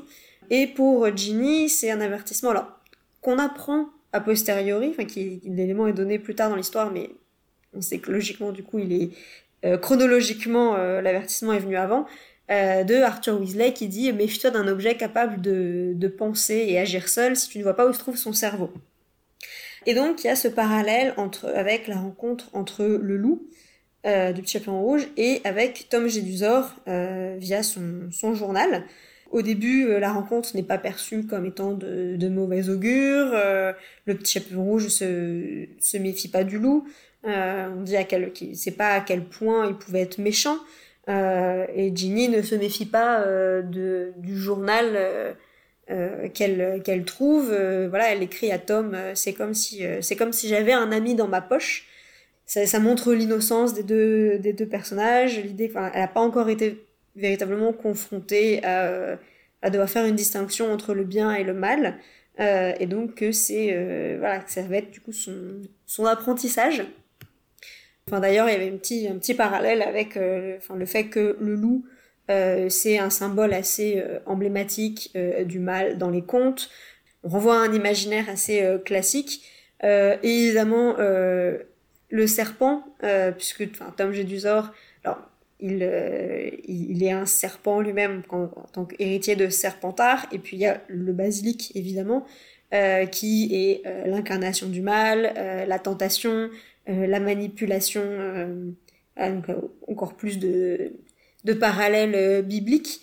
Et tous les deux, le, loup avec le petit chaperon rouge et Tom Jedusor avec Ginny, parviennent à les convaincre qu'ils sont honnêtes, qu'ils sont de bonne foi, etc., euh, pour obtenir de, des informations euh, qui les intéressent et euh, pour pouvoir les, tromper. Donc le loup qui réussit à, connaître l'emplacement de la maison de, la grand-mère, et Tom Jedusor qui parvient à obtenir des informations sur Harry et qui attire Jenny euh, dans la chambre pour euh, aussi faire venir Harry.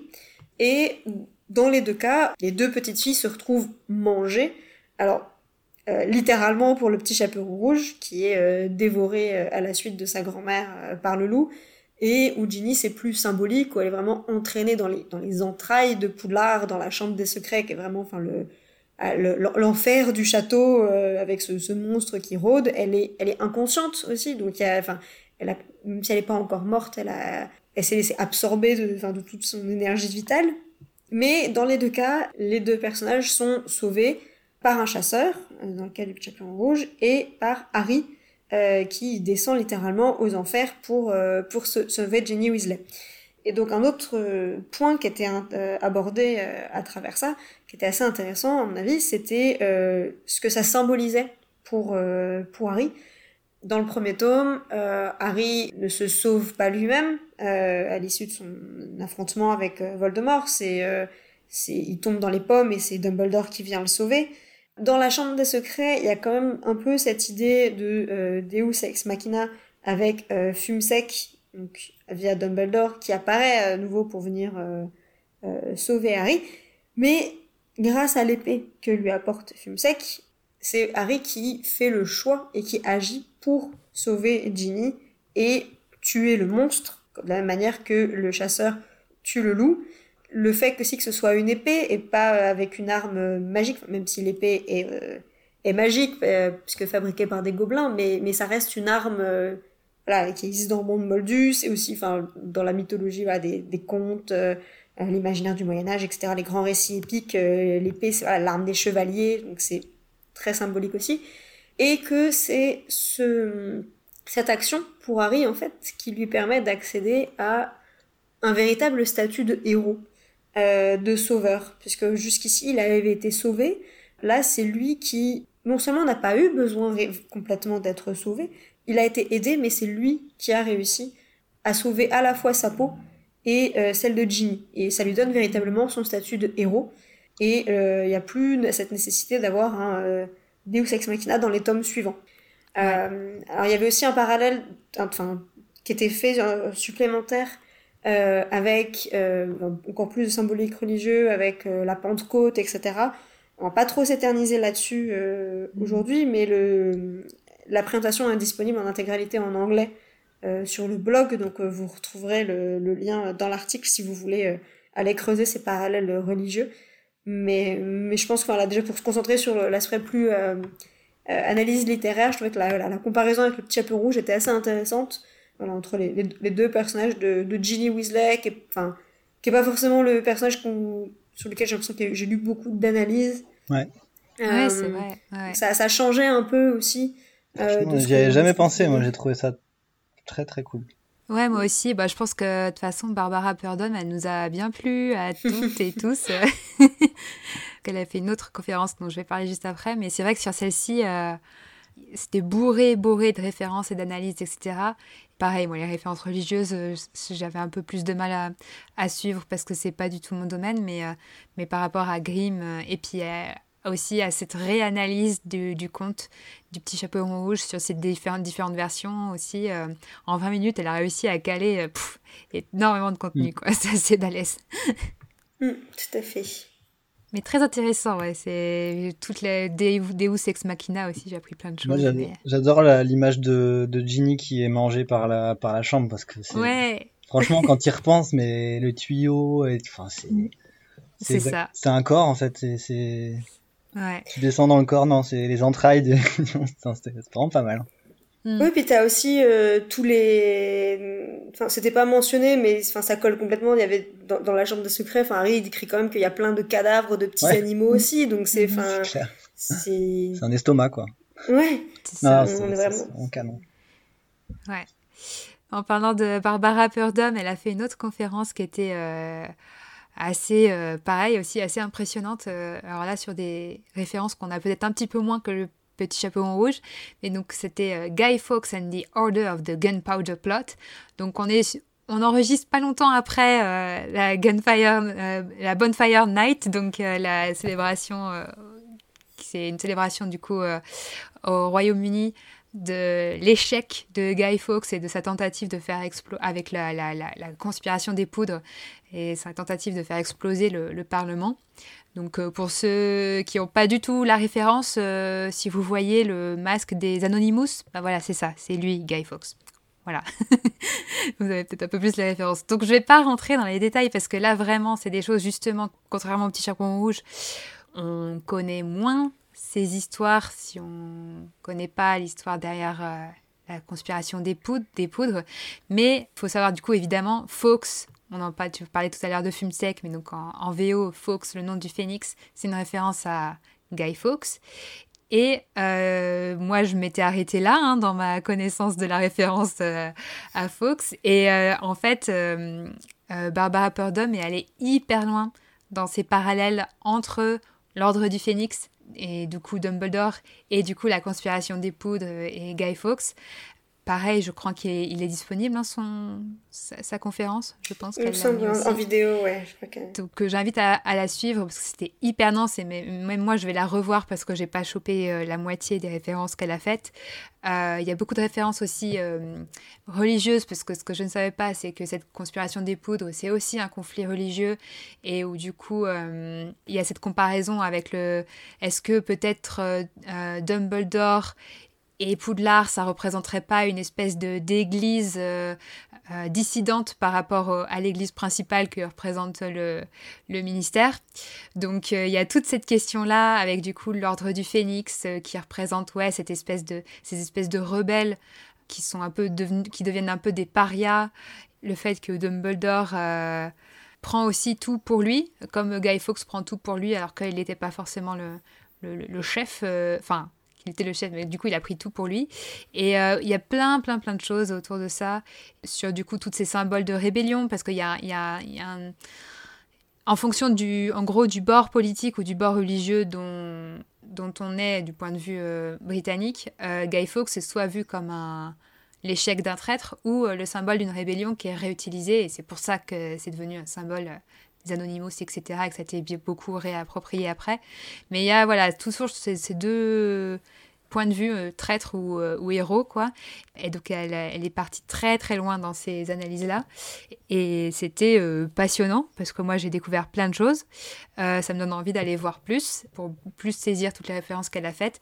Et encore une fois, pareil, il y c'était tout ça croisé avec des, des, références religieuses très pointues, que, qui me dépassent un petit peu, mais, mais qui étaient très intéressante et qui donnait envie de, creuser. Et, euh, et, cette Barbara Purdom a un, podcast que j'ai pas encore réussi à, écouter parce qu'il y a des petits bugs sur son fil de RSS, mais elle a un podcast qui a l'air vraiment très intéressant. Donc euh, on va essayer de mettre le lien si on trouve un bon lien qui marche. Donc voilà pour, euh, pour ces deux passionnantes présentations. Mais puisqu'on est dans les thématiques un peu religieuses quand même, on a la conférence d'Emily Strand sur les thèmes eucharistiques dans euh, la saga, que j'ai pas suivi, mais je crois que chouette, tu as adoré cette conférence. Elle était formidable. Et elle, a été mise en ligne, je crois, ou en tout cas, j'ai entendu Emily Strand en parler dans son autre podcast aussi, euh, Potterversity, qui est vachement bien. Donc, euh, je vais essayer d'aller voir l'intégralité. Mais ouais, j'ai hâte d'entendre nous en dire plus. déjà la présentation était très sympa pour juste faire un mot sur la forme parce que je crois que c'est la seule qui a fait ça. Elle a, elle s'est pas juste filmée avec son PowerPoint, elle a, elle a vraiment euh, fait une mise en scène euh, en allant dans son église, etc. Et, euh, ce qu'elle a expliqué, c'est qu'elle a, qu'elle est passionnée par l'Eucharistie D'où l'idée euh, de, de, cette conférence. Donc l'Eucharistie, c'est le nom du sacrement consacrant euh, le pain et le vin comme chair et sang du Christ et créant un lien de partage spirituel par le biais de la nourriture dans la religion chrétienne. Au-delà de l'aspect purement religieux rattaché à une religion, les thèmes qu'elle en reprend et euh, qu'elle applique à la saga, c'est ceux de la nourriture, du festin, du jeûne et de la camaraderie. Il y a un nombre de références à la nourriture dans la saga. Euh... Je pense que quand même en le lisant, on s'en rend compte, mais... Euh... Ouais, ouais, ouais. Après l'analyse de chaque passage. Ouais. Et d'ailleurs, euh, petit aparté, dans le podcast que j'écoutais après où ils reviennent là-dessus, elle rappelle que c'est aussi hyper présent dans The Ikabog, ces idées de nourriture. Et du coup, ça m'a fait penser aux remarques qu'on s'était faites avec, avec, Alix pendant notre lecture de The Ikabog euh, sur la place de la nourriture aussi. Donc c'est un truc, euh, il y a un truc, Rolling et la nourriture, euh, je pense qu'elle avait, elle a, elle a, chopé quelque chose là, Emily Strand. je crois qu'elle l'a qualifié de elle a dit que c'était une autrice obsédée par la nourriture, une, formule comme ça, parce que apparemment dans Cormoran Strike aussi, il y a euh, des éléments très intéressants par rapport à la manière dont il se nourrit, qui reviennent. Euh... mais je suis assez sûre que, alors j'ai un doute sur le titre, mais que Rowling avait dit qu'elle avait mis énormément de références, enfin de descriptions de repas d'Harry Potter parce qu'elle avait été inspirée par, je crois que c'est Little Black Horse ou quelque chose comme ça, enfin un livre pour enfants euh, qui décrivait énormément ce que les enfants mangeaient dans leur sandwich ou ce genre de choses, et que c'était quelque chose qu'elle appréciait beaucoup, enfant, et donc qu'elle avait, qu'elle avait tenu à le remettre euh, dans Harry Potter. Mais du coup, Emily Strand a développé tout un parallèle entre la perception de la nourriture euh, et le rapport de Harry à la nourriture et le monde magique. Alors, sachant qu'il y a aussi plein de comparaisons. Juste pour le plaisir de citer Vernon qui devient euh, qui, est comparé à du vieux porridge euh, au moment où.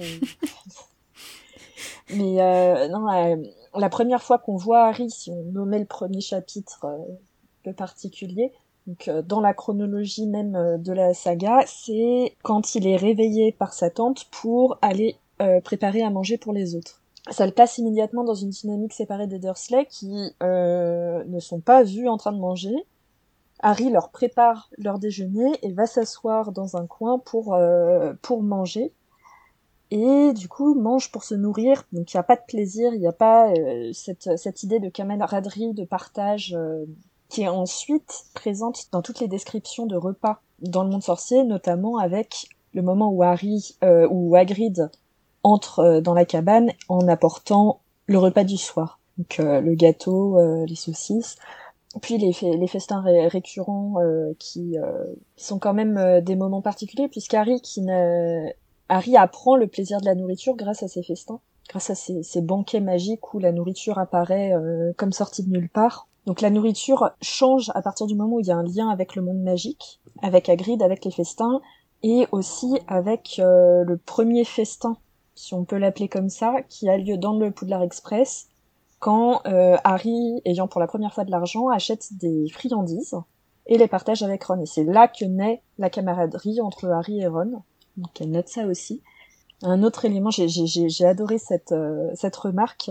Euh, Harry, au début du tome 1, euh, se retrouve euh, chez Mrs. Fig, qui s'est cassé la jambe, et qui lui donne un morceau de gâteau. Et, et Miss Trend a eu cette, cette phrase, ce n'est ce n'est que du gâteau, mais c'est déjà du gâteau. Et elle y voit euh, une première, euh, un premier indice du lien de Mrs. Fig avec euh, le monde magique. Elle a aussi repris l'analyse circulaire de la saga pour, pour regarder plus spécifiquement dans les tomes 1, 4 et 7 les, les références à la nourriture, avec notamment dans le tome 4 une, une sorte de d'inversion du rite de l'Eucharistie, quand Voldemort se dote d'un corps en, en prenant le sang de l'ennemi pris par la force, euh, la chair du serviteur, euh, euh, les ossements du père, au lieu de donc le sang le sang du serviteur. je me souviens plus exactement. Mais en tout cas, il y a une sorte de parodie. Ouais, c'est vrai, j'avais pas pensé à cette inversion, ouais. c'était pas mal. qui, qui, qui, pour le coup, qui ne vient pas d'elle, qu'elle reprend à, John Granger dans, dans, dans, son, dans sa première étude How to Find God in Harry Potter.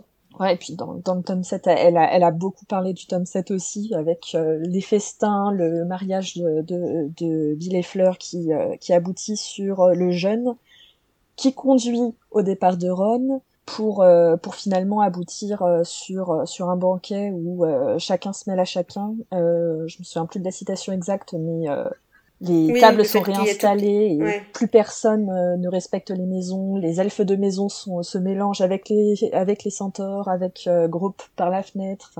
Et aussi un rapport avec l'alchimie, avec notamment le, le vif d'or, puisque euh, le vif d'or Harry Harry gobe le vif d'or, le vif d'or qui à la fin révèle la pierre la, la pierre de résurrection, donc tout le rapport avec l'alchimie. Ah ouais ah, C'était vraiment... Ça avait plus des éléments éparpillés, euh, mais, euh, mais c'est vraiment fascinant. Et d'ailleurs, elle compte publier. Oui Elle dire ça, on attend Voilà, je pense que c'est nécessaire. Hein. ouais. Parce que du coup, c'est une des, des euh, hôtes euh, récurrentes de Potter University. Euh, donc le nouveau, enfin, ils ont renommé l'ancien Mogonet Academy, Academia qui était devenu Reading, Writing, Rolling. Ouais, Reading, Writing, Rolling. Et maintenant, c'est Potter Potterversity. Et donc, c'est une des, des, animatrices récurrentes de ce podcast. Et, et donc, elle parlait de, voilà, de, du fait qu'elle utilise, les, bah, comme beaucoup hein, de chercheurs, ces conférences pour annuel pour tenter quelque chose. Euh, se dire, bon, je, prépare une conférence de, 20 minutes, je vois ce que ça donne, et puis si ça, si ça suscite euh, à la fois mon intérêt, l'intérêt des autres, j'en fais une publi. Donc, euh, mais là, elle, était vraiment hyper, hyper enthousiaste par, par ses premières. ce que ça a donné. La discussion était, était pareille, ça partait dans tous les sens. Est-ce que, est-ce que vous avez pensé à ça? Est-ce que vous avez pensé à ça? C'était génial. c'est que j'aime beaucoup la mention de Mrs. Fig comme euh, la, fin, du coup, premier lien un peu euh, caché du monde magique, notamment via la, la nourriture euh, et ce gâteau un, peu moisi au fond du placard, mais qui est quand même mm. un gâteau. Je trouve ça assez chouette. Bah c'est un parallèle avec Hagrid en fait, parce que ces, gâteaux ils sont dégueux, mais c'est pas grave. c'est quand, même le fait, le plaisir d'être ensemble, de partager la nourriture de créer du lien par le, par le biais de la nourriture. Il y a les, il y a les gâteaux euh, d'anniversaire aussi, euh, je sais plus dans quel tome, euh, qui lui sont envoyés par ses amis et qui met, qui met sous la, la, latte de plancher. Sous la latte de plancher. Ah oui. C'est un peu la même idée quoi. Et est-ce que du coup, parce que, enfin, quand j'avais relu le tome 1 il y a pas longtemps et ça m'avait marqué dans le, le jour justement de l'anniversaire de Dudley, donc il y a cette, ce, ce, moment où il mange sans plaisir au petit déjeuner, mais après il va au zoo avec, avec les Dursley. Euh, et les Dursley euh, se retrouvent un peu coincés à devoir lui acheter euh, une sucette alors qu'il a jamais droit à des friandises. Et mhm. au dessert, il mange, il, il, mange la glace de Dudley parce que, parce que Dudley n'a pas... Elle il, il la trouvait pas sa coupe de, coupe de glace assez grande et donc il, a, il en a demandé une autre. Et du coup, je, enfin, je, pense qu'il y, a plein de trucs aussi à dire là-dessus sur le fait peut-être que je sais pas, c'est l'entrée du monde magique qui se rapproche ou sa magie qui euh, est-ce que est-ce qu'il arrive à, de la même manière qu'il arrive à influencer sur euh, avoir une influence sur certaines choses qui enfin que lui font subir les les les, Dursley euh, soit ses coupes de cheveux ou ses fringues ou quoi que euh, que du coup il y a, y a, une forme de rébellion qui naît via la nourriture à l'approche de ses 11 ans il reprend assez confiance en lui euh, grâce à ça, à ces petits trucs-là. Et ah, c'est pas mal. Bonne, bonne piste, je pense. Oui, c'est ça qui est suivi ensuite euh, du jeune quand il est enfermé dans le placard euh, en rentrant du zoo, d'ailleurs. Oui, ah aussi, peut-être, ouais. Mm. Elle a parlé de ça aussi, de, de, la punition, de la nourriture comme punition, en mettant en parallèle le fait que les Dursley enferment Harry dans le placard sans manger, alors que dans le, dans le deuxième tome, quand euh, les frères Weasley vont le chercher pour le ramener au terrier, la première scène, Molly est furieuse, mais la première scène au terrier, c'est le petit déjeuner. Ils ne sont pas privés de nourriture. La nourriture n'est pas un moyen de coercition, c'est un moyen de partage qui, qui va au-delà de la bêtise qu'ils ont faite. Mmh. Mmh. Mmh. Et, et d'ailleurs, je pense que, enfin, j'ai pensé tout à l'heure quand tu parlais voilà, des premiers repas euh, magiques. Alors évidemment, les premiers, c'est euh, c'est via Grid, c'est sur le chemin de traverse aussi, les, les glaces, euh, mm. les glaces chez Florian Fortarum et tout, euh, etc. Mais, euh, Mais il y a aussi les repas chez les tous les repas chez les chez les Weasley l'été. La, la, la, cuisine de Molly Weasley, euh, ça revient quand même assez souvent. Et, et clairement, c'est un truc qui est très, euh, enfin, émotionnel euh, pour Harry, enfin, qui est très important. Ouais. Et, et, donc, je pense qu'il y a, il y a, enfin, il y a aussi, même si du coup, il est pas à Poudlard, enfin, c'est, ça va avec l'idée que c'est dans le monde magique qui, qui mangent bien. La, parce famille, l'idée de communauté, ouais. Il y, y, a vraiment cette notion aussi de réconfort chez eux où ils mangent bien après, après avoir été, euh, enfin, pas avoir vraiment pu manger à sa faim. Euh. Ah, mais passionnant. Je vais réécouter ça et. ah, faut l'écouter, la réécouter. mais tu vois, c'est vrai que en étant euh, bah, en n'ayant pas du tout eu d'éducation euh, religieuse, euh, j'ai vu Eucharistie dans, dans, le, dans le titre, je me suis dit, ouais, non, ça va pas être euh, pour moi. Et en fait, si, carrément, c'est trop intéressant, quoi.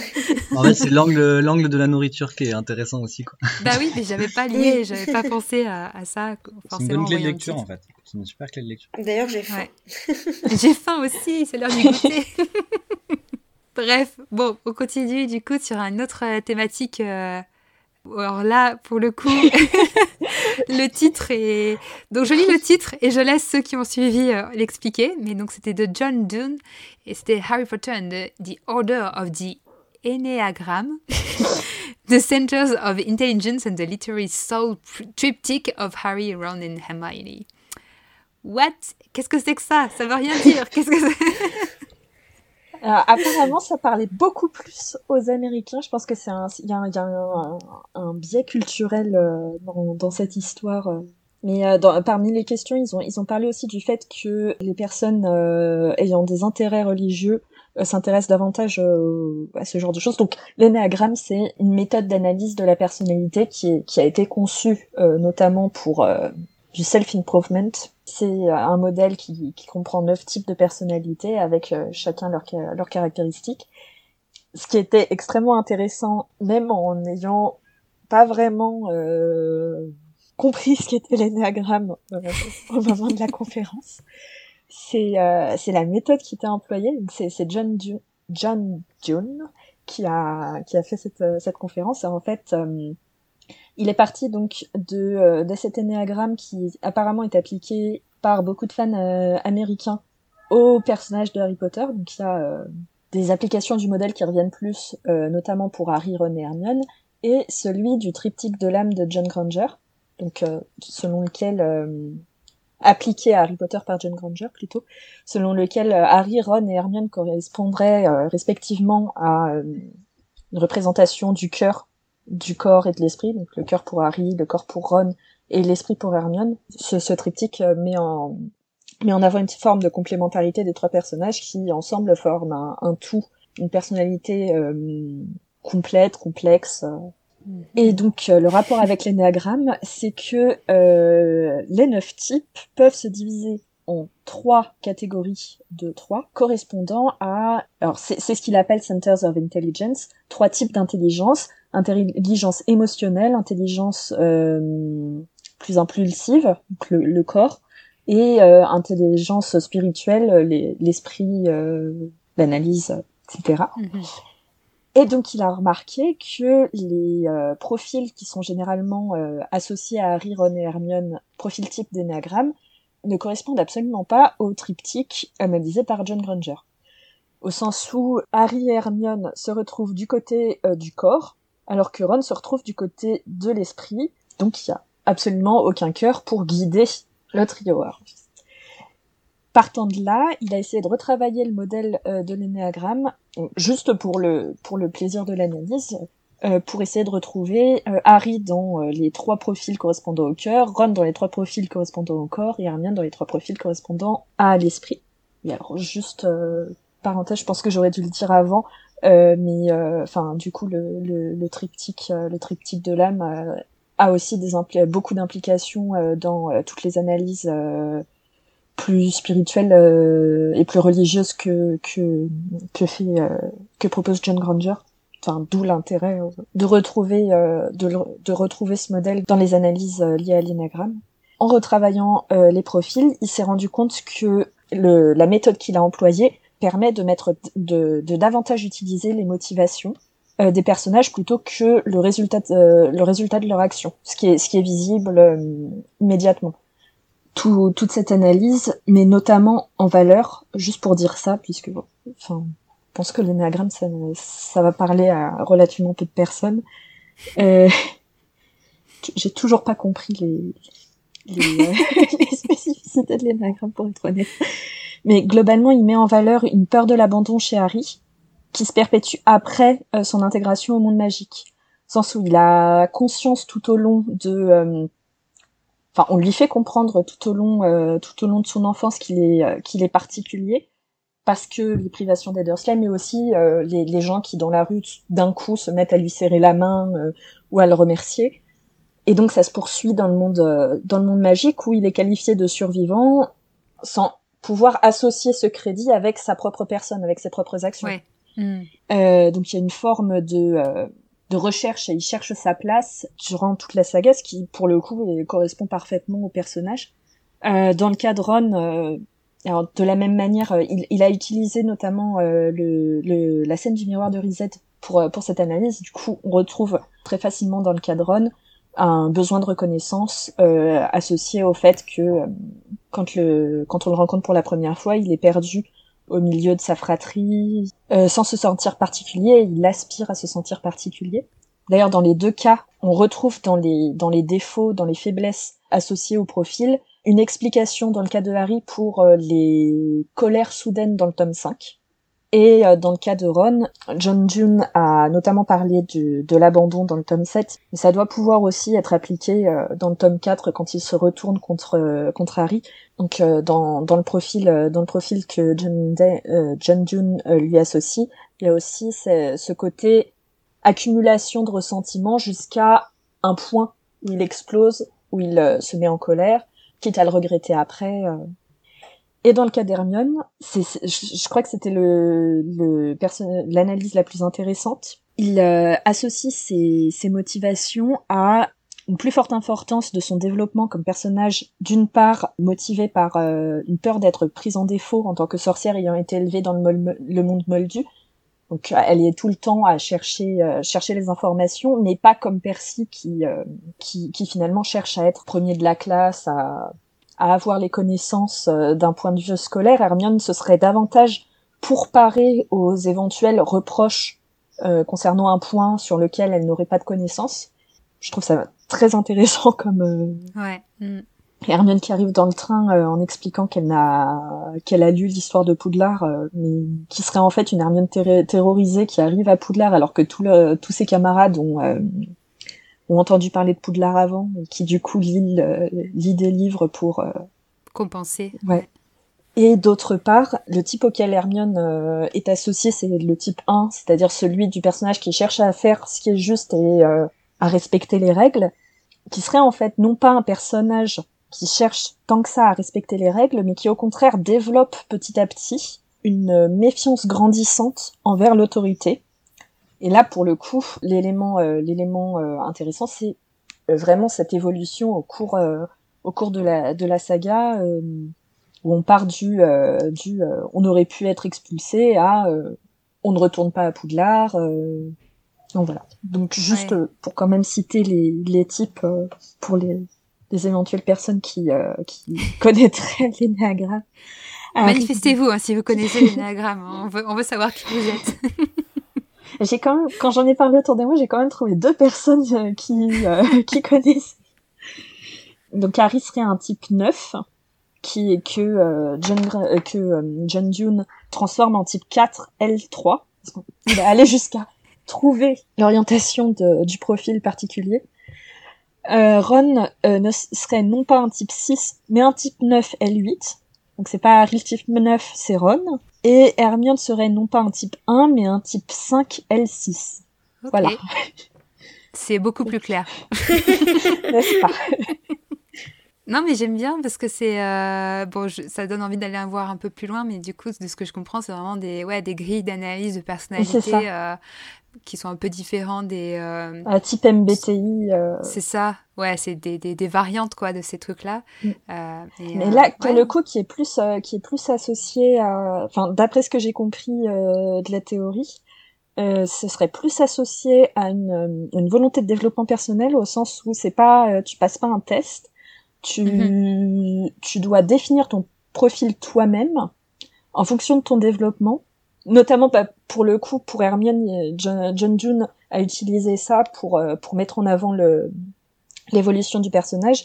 Il faudrait prendre sa personnalité, essayer de se souvenir de sa personnalité quand on a 20 ans, 20 ans pour définir son profil, pour bien prendre en compte euh, le développement, tant euh, le contexte euh, dans lequel on a grandi, l'évolution durant l'adolescence. c'est, c'est... Ok, d'accord. C'est pas, c'est pas ouais, des tests qu'on fait à un instant T. Voilà, ça a l'air très compliqué. Bah, merci en tout cas d'avoir essayé de, nous expliquer ça, mais je pense que déjà c'est c'est intéressant de voir à quel point euh, ça, on peut aller loin en fait dans, dans l'analyse des personnalités des personnages euh, fictifs euh, et de voir comment, comment ça se croise, comment différents modèles se croisent aussi et, et se répondent. C'est intéressant. Je trouve ça surtout intéressant du point de vue de la motivation. Et, ça se retrouve pas mal, cette idée de motivation. Je sais que c'est des débats euh, qui se retrouvent pas mal quand on parle de répartition. Euh, de qu'est-ce qui, qu'est-ce qui compte dans la répartition? Est-ce que c'est euh, est-ce que c'est ce qu'on fait ou les raisons pour lesquelles on, on le fait? Est-ce que c'est notre idéal, ce vers quoi on tend Ou est-ce que c'est ce qu'on est? Enfin, c'est ouais, il y, a tous ces débats là dans ces du point de vue des répartitions pour justifier pourquoi pourquoi Hermione est, et euh, Gryffondor et pas d'aigle, pour, etc. Et euh, c'est. Du coup, c'est, ça se, je pense que ça peut se croiser, ces différentes choses-là, et c'est, c'est intéressant. Peut-être une dernière euh, mention de nos, coups de cœur, enfin coups de cœur, je sais pas, mais en tout cas, qui nous ont bien plu, c'était la présentation de Louise Freeman, qui est, qui est une des grande euh, habituée aussi, je crois, des Harry Potter, de Harry Potter conférence. Et c'était euh, Beyond Zonko's euh, Psychological Explanations of Humor in the Wizarding World. Donc, explication psychologique de l'humour, dans la manière dont fonctionne l'humour dans, dans le monde magique. Donc, j'ai beaucoup aimé cette présentation qui vraiment fait repenser tous les mécanismes en fait. Qu'est-ce qui nous fait rire dans Harry Potter et, pourquoi ça a du sens en fait ces mécanismes? Ça, classe un peu toutes les différentes types d'humour. Donc il y a notamment, elle développe pas mal le lien entre l'humour et la tragédie. Euh, comment à la fois ça peut servir de de choc émotionnel. Alors, elle parlait évidemment de la mort de Fred, qui, est, euh, qui finit sur une blague, et euh, du coup, c'est juste après la mort, donc ça, ce contraste très fort, ça, ça renforce encore la tragédie, mais ça peut aussi être utile pour. Euh, enfin, l'humour peut aussi être utilisé à l'inverse après une tragédie pour réconforter. donc cette fois-ci avec Georges et la blague sur l'oreille après avoir perdu son oreille, etc donc c'est, j'ai trouvé ça, j'ai trouvé ça sympa de, montrer, de remettre un peu l'humour dans Harry Potter dans son contexte par rapport aux situations et à l'effet que ça nous fait en tant que lecteur. Et il y a eu tout, cette, euh, ce développement qu'on a, je pense, pas mal euh, parlé dans certains de nos précédents épisodes sur le lien entre l'humour et, la magie. Sauf que c'était pas forcément, on l'avait pas forcément formulé comme ça, mais la magie en fait permet des types d'humour particuliers, notamment vis à -vis du danger. Euh, en gros, le danger est beaucoup plus drôle dans Harry Potter parce que c'est c'est souvent un danger qui n'en est pas vraiment un, puisque la magie peut euh, régler plein de problèmes et rend beaucoup moins dangereux des choses, des chutes par exemple. Une chute, euh, ça peut être drôle, mais c'est pas drôle si on se fait mal. Mais c'est plus souvent drôle dans Harry Potter parce que c'est pas très grave si on se fait mal en gros. La magie peut réparer tout ça, quoi. Donc ça, ça renforce ce côté humour lien, en lien avec le danger qui n'est pas trop, pas vraiment un. Et, euh, et puis il y avait tous les, les types d'humour, y a la magie, il y a tout ce qui est transformation, euh, des choses qui sont prises pour quelque chose mais qui n'en sont pas, et donc tous ces décalages que permet la magie et qui créent des situations d'humour euh, particulières. Là, c'est juste pour donner quelques petits exemples, mais c'était intéressant en fait de prendre un peu de recul sur les situations drôles parce que c'est vrai qu'Harry Potter c'est quand même bourré de, de plein de types d'humour là, d'humour différents. Dans, on avait parlé plus tôt euh, avec Silène de l'humour dans les jeux de mots, dans ce genre de l'humour sur la langue. Là c'était pas vraiment le, le sujet de la, de la, présentation, là c'était beaucoup plus euh, les mécanismes psychologiques en fait de ce qui nous fait rire. Et, euh, c'était vraiment une, une approche, une approche sympa et qui que j'ai trouvé assez original, quoi. Donc, euh, c'était chouette. Euh, je sais pas, vous voulez rajouter quelque chose sur l'humour pour ceux qui l'ont, qui l'ont vu? Enfin, je pense que tu as bien résumé, mais Mm. c'est juste, enfin voilà, c'est vrai que moi, ce qui m'a enfin, donné envie, en fait, à l'origine de surtout voir cette conférence, c'est que je trouvais ça super original comme, comme sujet et que ça, ça détonnait vraiment, en fait, au milieu de, de beaucoup d'autres sujets, alors qui étaient très intéressants aussi, mais, euh, mais du coup, enfin, où il y a, bah, et ce qui était très bien aussi, il y a beaucoup de choses qui se recoupaient. Euh, et là, on était dans un truc complètement différent. Et euh, donc voilà, c'était aussi. euh, c'était bien d'avoir un truc un peu léger aussi après tous ces sujets politiques. c'était un vrai. changement aussi un peu bienvenu. Mais du coup, là, pour, pour terminer un peu l'épisode, on va faire, faire des mentions beaucoup plus rapides des, des sujets aussi qui nous ont marqués. Alors, on va pas détailler, mais juste pour vous donner quelques éléments de, de réflexion et peut-être vous, donner envie de, de vous renseigner un peu plus euh, ou de, réfléchir vous-même euh, à la question. Une des présentations notamment qui m'avait euh, bien interpellée, que j'avais trouvé assez, assez sympa aussi dans son, son format, etc.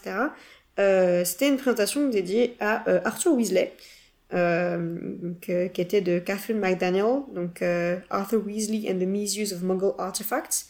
Donc Arthur Weasley, des détournements de la- l'artisanat moldu. Et en fait, la question que posait, euh, que posait la, présentatrice, euh, c'était est-ce que l'usage en fait euh, et les manipulations que fait Arthur Weasley des, des inventions moldues peut être comparé, considéré à de l'appropriation culturelle? Et du coup, pour répondre à cette question, c'était qu'est-ce que c'est l'appropriation culturelle? Et surtout est-ce que on peut parler d'appropriation culturelle dans une dans la dynamique qui existe entre les sociétés euh, moldues et sorcières puisque l'appropriation culturelle, on en parle quand il y a une idée de société dominante euh, versus société euh, dominée. Donc, est-ce que, est-ce que le rapport de force qui existe entre sorciers et moldus peut rentrer dans cette définition? Est-ce que le fait que bah, les sorciers, est-ce qu'on peut vraiment parler de domination puisqu'ils font tout pour, pour que les moldus ne connaissent pas leur existence? Euh, mais en même temps, ils utilisent des méthodes euh, assez euh, discutables là-dessus. En manipulant leur mémoire ou quoi. Donc est-ce que c'est pas une forme de domination? Est-ce que la, moquerie assez répétitive envers les moldus, c'est pas une forme aussi de, de racisme et de discrimination? Voilà, quel rapport avoir avec la société moldue et ses créations qui sont réutilisées? Alors, ça parlait d'Arthur Weasley, mais on pourrait aussi parler de plein d'autres créations, puisque les sorciers utilisent la plomberie et les toilettes, les lavabos, les éviers, etc., qui sont aussi des créations moldues Le, le train avec le Polar le, Express. le train, euh, enfin, voilà, il y a Ouais. énormément d'éléments euh, qui peuvent être euh, mentionnés. Un des points qui est abordé, qui était assez in- intéressant aussi, euh, sur du coup spécifiquement Arthur Weasley, c'est le fait que donc il vient d'une famille de, de sang pur, donc de qui seraient perçus comme des dominants dans la, la société sorcière, mais que il, il rejette ce statut de dominant. Ils, euh, ils sont considérés comme des traîtres à leur sang. euh, ils, ils en ont rien à faire de, ce genre de considération et que en fait ils adopteraient euh, des traditions plus euh, voilà, les traditions moldues et, qui rejetteraient plutôt en fait les croyances sorcières justement et que ça serait enfin que ce que ce choix serait vu comme une forme de protestation de la part d'Arthur Weasley et de sa famille euh, plus largement de ne pas répugner à utiliser euh, des des outils moldus, et voilà, une protestation vers les, le- les traitements qui sont réservés aux moldus et, euh, et, et Ouais. toutes les craintes de la société sorcière à ce sujet. Ouais, c'était, c'était vraiment une présentation de l'appropriation culturelle, enfin, d'une forme d'appropriation culturelle qui est, qui est une autre forme, en fait, auquel on- on- dont on ne parle pas forcément très souvent, et j'ai trouvé ça, ça, m'a fait pas mal réfléchir aussi, ouais. Mm.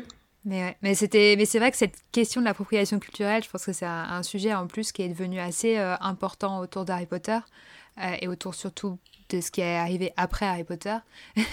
Donc euh, c'était intéressant de reposer un peu les bases pour qu'on sache un peu de quoi on parle et comment on peut en parler avec le monde magique. C'était intéressant, je pense que ça nous a donné envie de, de peut-être creuser la question, de trouver comment on peut creuser la question euh, plus tard. Mais euh, on a aussi, du coup, je crois que Chouette euh, et Florian, peut-être, je sais plus, euh, vous avez suivi une autre conférence du fameux John Dune. Oui. Donc Chouette, je crois, tu, tu peux nous en parler, je crois. C'était dans la catégorie euh, mettant en parallèle de, deux œuvres différentes. Et là, c'était sur Black Mirror. Euh, Harry Potter and the Black Mirror of. A Pop Cultural Reflection on the Desire for Transhumanism. la, la conférence a été en grande partie une présentation du transhumanisme. En rapport avec Harry Potter, il a surtout euh, défini trois types de modèles transhumanistes. Euh, donc le transhumanisme, c'est euh, c'est un courant politique qui croit en la possibilité d'atteindre une forme de déjà de perfectionnement humain pouvant aller jusqu'à l'immortalité via la technologie. John June a fait a mis en parallèle tous les modes de de recherche d'immortalité de Voldemort avec en les en les catégorisant selon différents modèles de transhumanisme. Pour les citer rapidement, augmentation biologique avec euh, le sang de licorne et la, ou la, et la pierre philosophale au sens où euh, ça pourrait fonctionner comme des élixirs de jouvence. Côté plus cyborg avec les reliques de la mort, euh, dans le sens où ce sont où elles constituent un outil extérieur au, au, corps qui permet de préserver le corps et la vie inorganique via les Horcruxes qui permettent d'abriter l'âme en dehors du corps et qui donc pourrait être mis en parallèle avec une forme de, de, vie après la mort, euh, de préservation de la conscience euh, par un ordinateur qui est comme développé dans, dans Black Mirror. Moi, ce que j'ai trouvé le plus intéressant, c'est surtout euh, la discussion après, qui a apporté une forme d'opposition à ces modes de recherche de l'humanité qui sont clairement définis comme mauvais dans, dans la saga associée à Voldemort, etc. Donc une opposition avec un mode plus naturel et plus éthique de recherche de l'immortalité à travers les générations suivantes.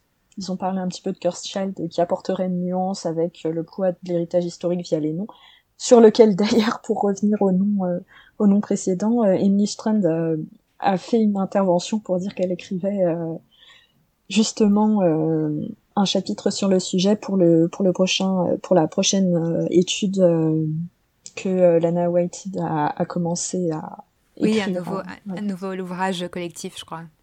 Euh, comme quoi, hein, je pense que ça, c'était un autre thème qui est revenu dans pas mal de conférences sur euh, la différentes manières d'aborder l'immortalité. On a parlé d'un point de vue politique, là, sur le transhumanisme. Et là, j'ai l'impression qu'on revient un peu là-dessus aussi, sur euh, ces questions-là. Mais c'est intéressant. Par contre, on a une, il y a une table ronde quand je sais que Chouette et moi avons suivi et qui était pour le coup euh, intéressante mais hyper frustrante. C'était Science in Harry Potter. Donc là, c'était une table ronde. Donc, comme on dit, là, c'était, euh, sur un format assez court, mais avec plein d'intervenants. Il y en avait six. Et c'était le seul. Et c'était un peu une nouveauté pour euh, la Harry Potter conférence qui, comme vous l'avez compris, tourne beaucoup plutôt aux sciences humaines en général. Et là, c'était, c'était autour des sciences naturelles. Et du coup, ils avaient invité plein de jeunes chercheurs de plein de disciplines de sciences naturelles différentes qui n'avaient pas le temps de développer leur sujet alors qu'ils avaient des sujets qui, euh, qui auraient pu faire l'objet de conférences euh, à part entière et qui sont des sujets qu'on aimerait aborder en, en, épisode aussi. Donc je te laisse euh, faire un petit tour là de, pour nous, nous rappeler rapidement de quoi ils ont parlé, mais ça, ça peut nous servir aussi d'appel à, appel à contributeurs s'il y a des spécialistes parmi vous de, de ces sujets. On, a envie de, de les redévelopper en, en épisode si, si on peut. du coup, à chaque fois, ils ont, ils ont mentionné un, un élément, un thème sur lequel euh, leur, euh, leur discipline pouvait être intéressante. Il y avait neurosciences et psychologie sur la mémoire, avec notamment euh, le problème de la pensine qui recrée des souvenirs plus vrais que les souvenirs euh, dont hmm. qu'on peut avoir. elle a parlé aussi du sortilège d'oubliette et de, du fait que c'était probablement l'hippocampe qui était atteint dans le cas de Lockhart. Ont profité au passage pour euh, pour faire un petit un petit point scientifique sur le fait que les arguments transphobes ne sont pas valables scientifiquement parlant. Oui, ça faisait plaisir. voilà. L'épidémiologie, là pour le coup c'était très actuel. Donc euh, la, la, personne, je me souviens plus euh, quelle personne c'était, mais qui a, qui a expliqué qu'on savait très peu de choses sur la gestion du système de, du système de santé publique dans le monde magique et qui s'est posé la question euh, de la situation du Covid-19 dans un monde où pourrait y avoir des sorciers, étant donné que euh, euh, les sorciers sont censés être immunisés ou avoir des remèdes pour toutes les maladies moldues. Donc est-ce que les sorciers viendraient en aide aux moldus Quid du, du secret international magique en période de crise? Hmm. La génétique? Comment, Ah ouais. d'où vient la magie? Ouais, c'était une nouvelle, c'était hyper intéressant. j'avais déjà entendu la- des généticiens parler de ça, mais là, elle a présenté un truc euh, vraiment que je n'avais jamais entendu parler de. Je n'ai pas compris hein, parce que ça allait trop vite, mais pour, pour mon petit cerveau littéraire. Mais euh, c'est, euh, c'était vraiment intéressant, une nouvelle vision de comment Ouais. cette histoire génétique liée à la magie, comment se transmet la magie, comment elle apparaît, etc. D'où viennent les fantastique. craquemolles D'où viennent Oui. les némoldus Ouais, ouais, ouais. Je vais peut-être pas m'aventurer à dire les termes que j'ai mis de là, j'en suis pas certaine à 100%. En tout cas, à parler de répétition ADN, mais C'est ça. une question euh, plus du domaine de la physique qui était intéressante aussi, c'est... euh, euh, alors, il avait intitulé Why the Matter Matters, où la, donc la question de la matière et des implications euh, psychologiques concernant la création des sorts et leurs difficultés supposées. Pourquoi les gens spontanément pensent qu'il serait plus difficile de faire pousser un œil qu'un orteil ou de modifier la densité d'un objet plutôt que sa forme? Ah ouais, ah, j'avais complètement oublié ça. C'est vrai que c'était génial. Que, ouais. pourquoi, pourquoi ça serait plus difficile euh, de changer euh, un animal en, en verre, en verre à pied plutôt que Une, aiguille, en... en- Ouais, je sais plus. C'était bon, bref, il donnait ces exemples-là, ouais. Mais c'était. Je me souviens d'ailleurs pas qu'il ait apporté de réponse. Euh, Enfin, Ouais. de ce qu'il disait, ça avait l'air d'être un biais psychologique. euh, C'était de la psychologie, euh, psychologie sociale là qui mobilisait là pour ça, je crois. Et le, alors, la cryptobiologie, enfin, la manière dont les animaux fantastiques mélangent cryptobiologie, cryptozoologie et cryptoécologie, ça c'est pareil. Il a, il, a, il a évoqué tellement de choses en même temps que pour le coup, c'est même pas une conférence qu'il faudrait, c'est un livre. Oui, alors ça, pour le coup, euh, c'est un des seuls sujets là, de cette liste-là qu'on a déjà abordé euh, dans Aspic, dans, dans le tout début d'Aspic, euh, avec Agatha. Il nous a donné l'exemple des dragons et c'était génial. On, on pourrait faire un, un épisode. Je suis sûre d'ailleurs qu'Agatha serait pas contre qu'on fasse un épisode que sur les dragons. Et euh, du coup, ça permettait de montrer vraiment comment travaillent les zoologues et, et ceux qui étudient aussi les, les, les milieux, les habitats des, des animaux. Et, euh, et il prenait, et il appliquait tout ça avec les dragons, et c'était, ça donnait envie de- d'avoir plus de détails, c'est sûr. Du coup, ça donne envie que vous fassiez un épisode sur les dragons. Ouais, ouais, ouais, Ça, je carrément. l'attends avec impatience maintenant.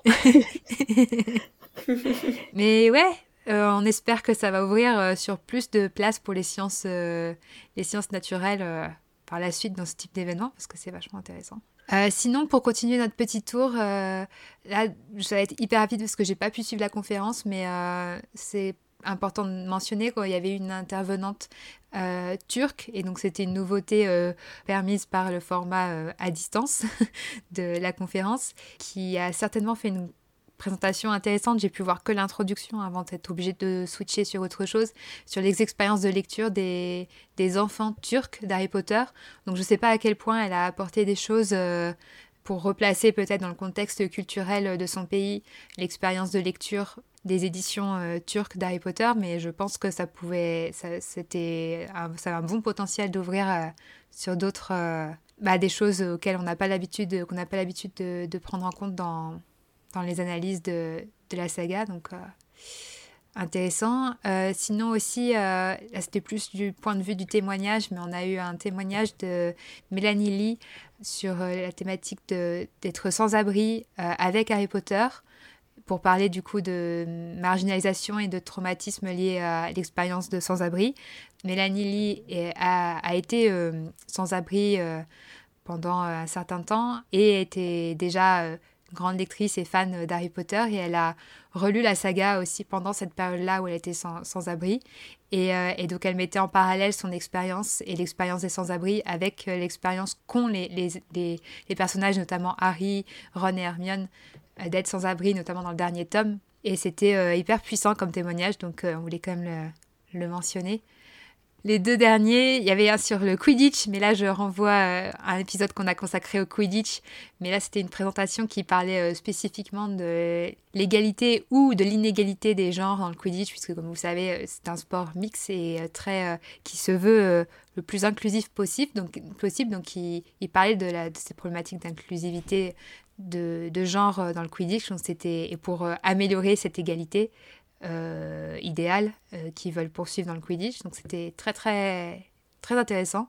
Peut-être plus à rapporter du côté politique d'ailleurs.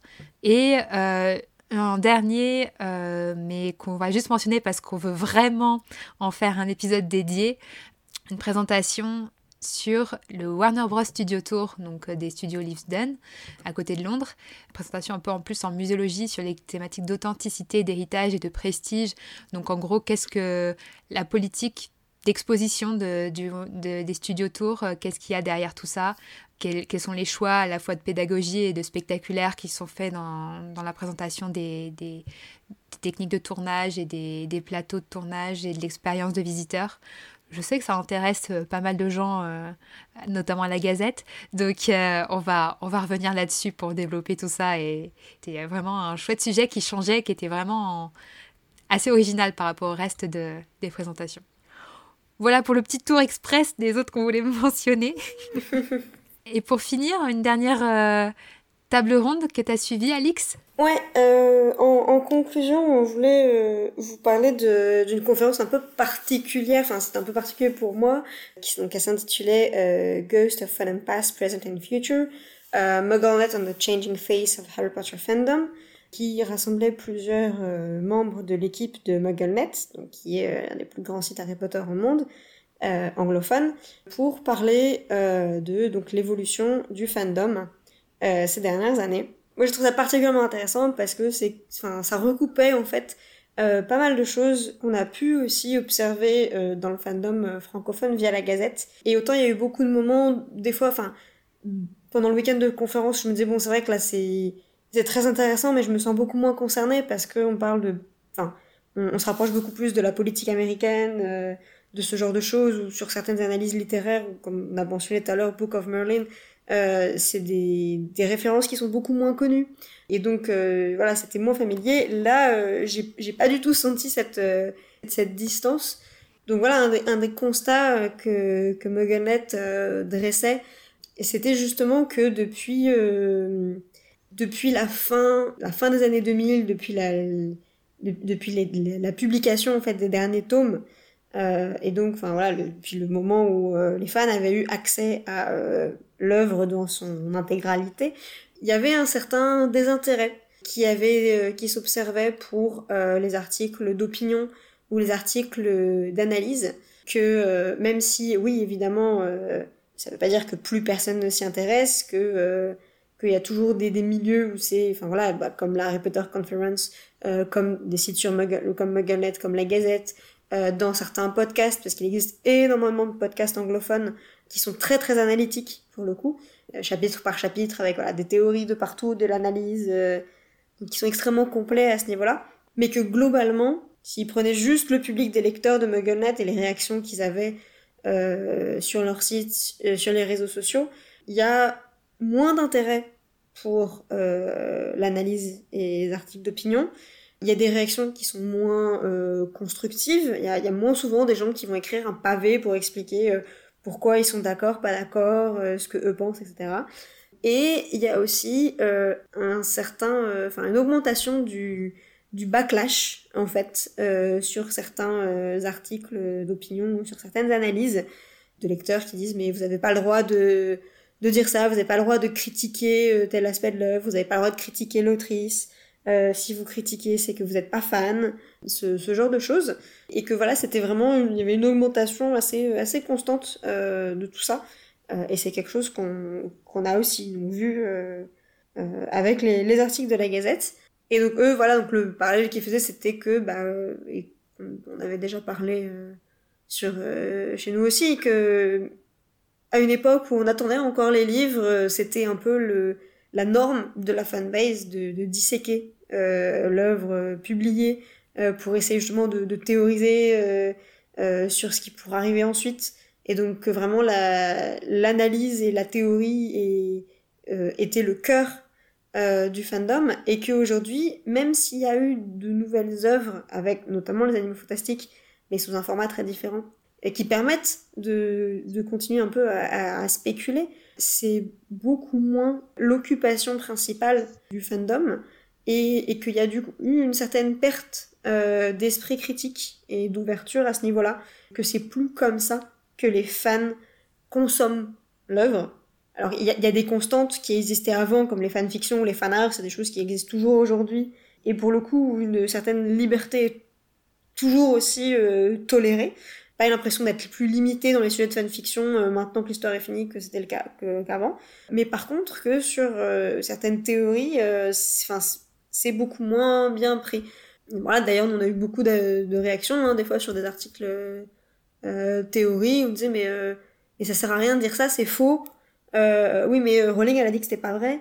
Alors qu'en fait, c'est pas ça l'intérêt, c'est pas savoir si c'est vrai ou faux. C'est la théorie en elle-même qui est intéressante, c'est la réflexion qui a amené à ça, c'est les éléments qui ont permis de, euh, de déduire tout ça. Et après, si le, si au final c'est pas vrai, bah, on s'en fiche. Ce qui, ce qui compte, c'est, euh, la réflexion.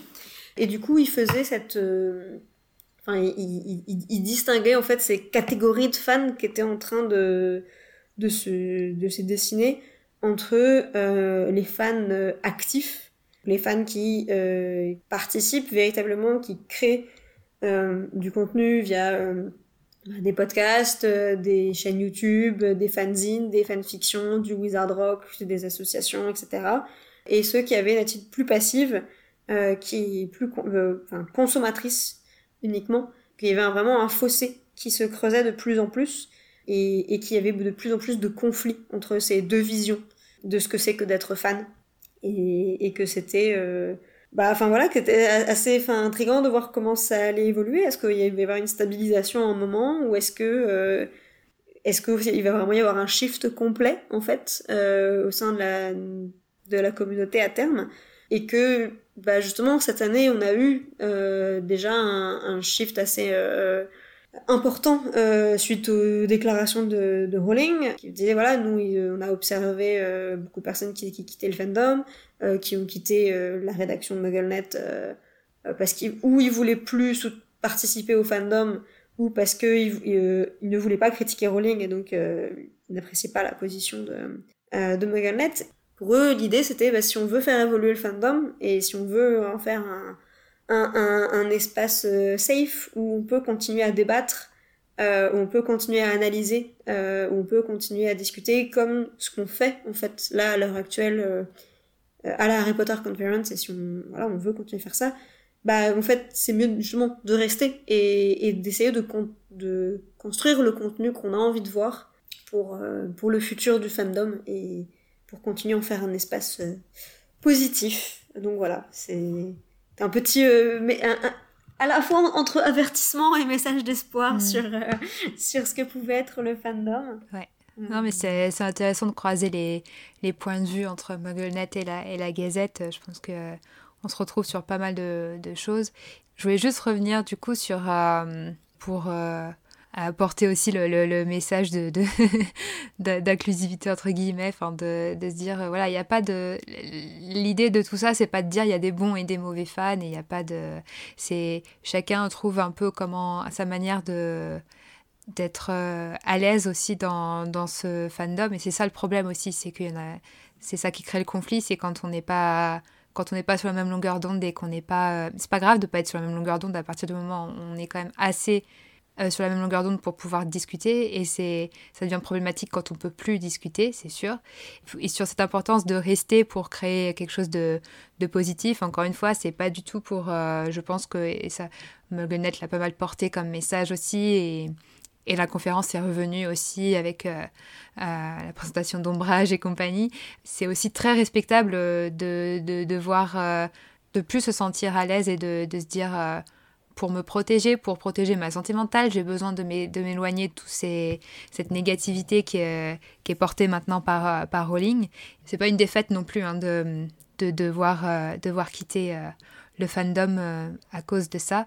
Voilà, je voulais juste le mentionner parce que ça permet. Ouais, non, mais t'as raison.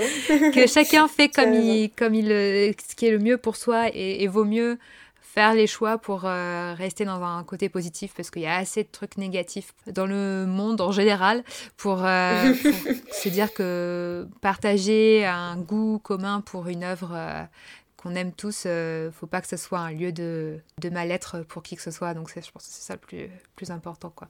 Tout à fait. Bon, c'était une fin très... c'est une belle... très auto-réflexive un petit peu, mais...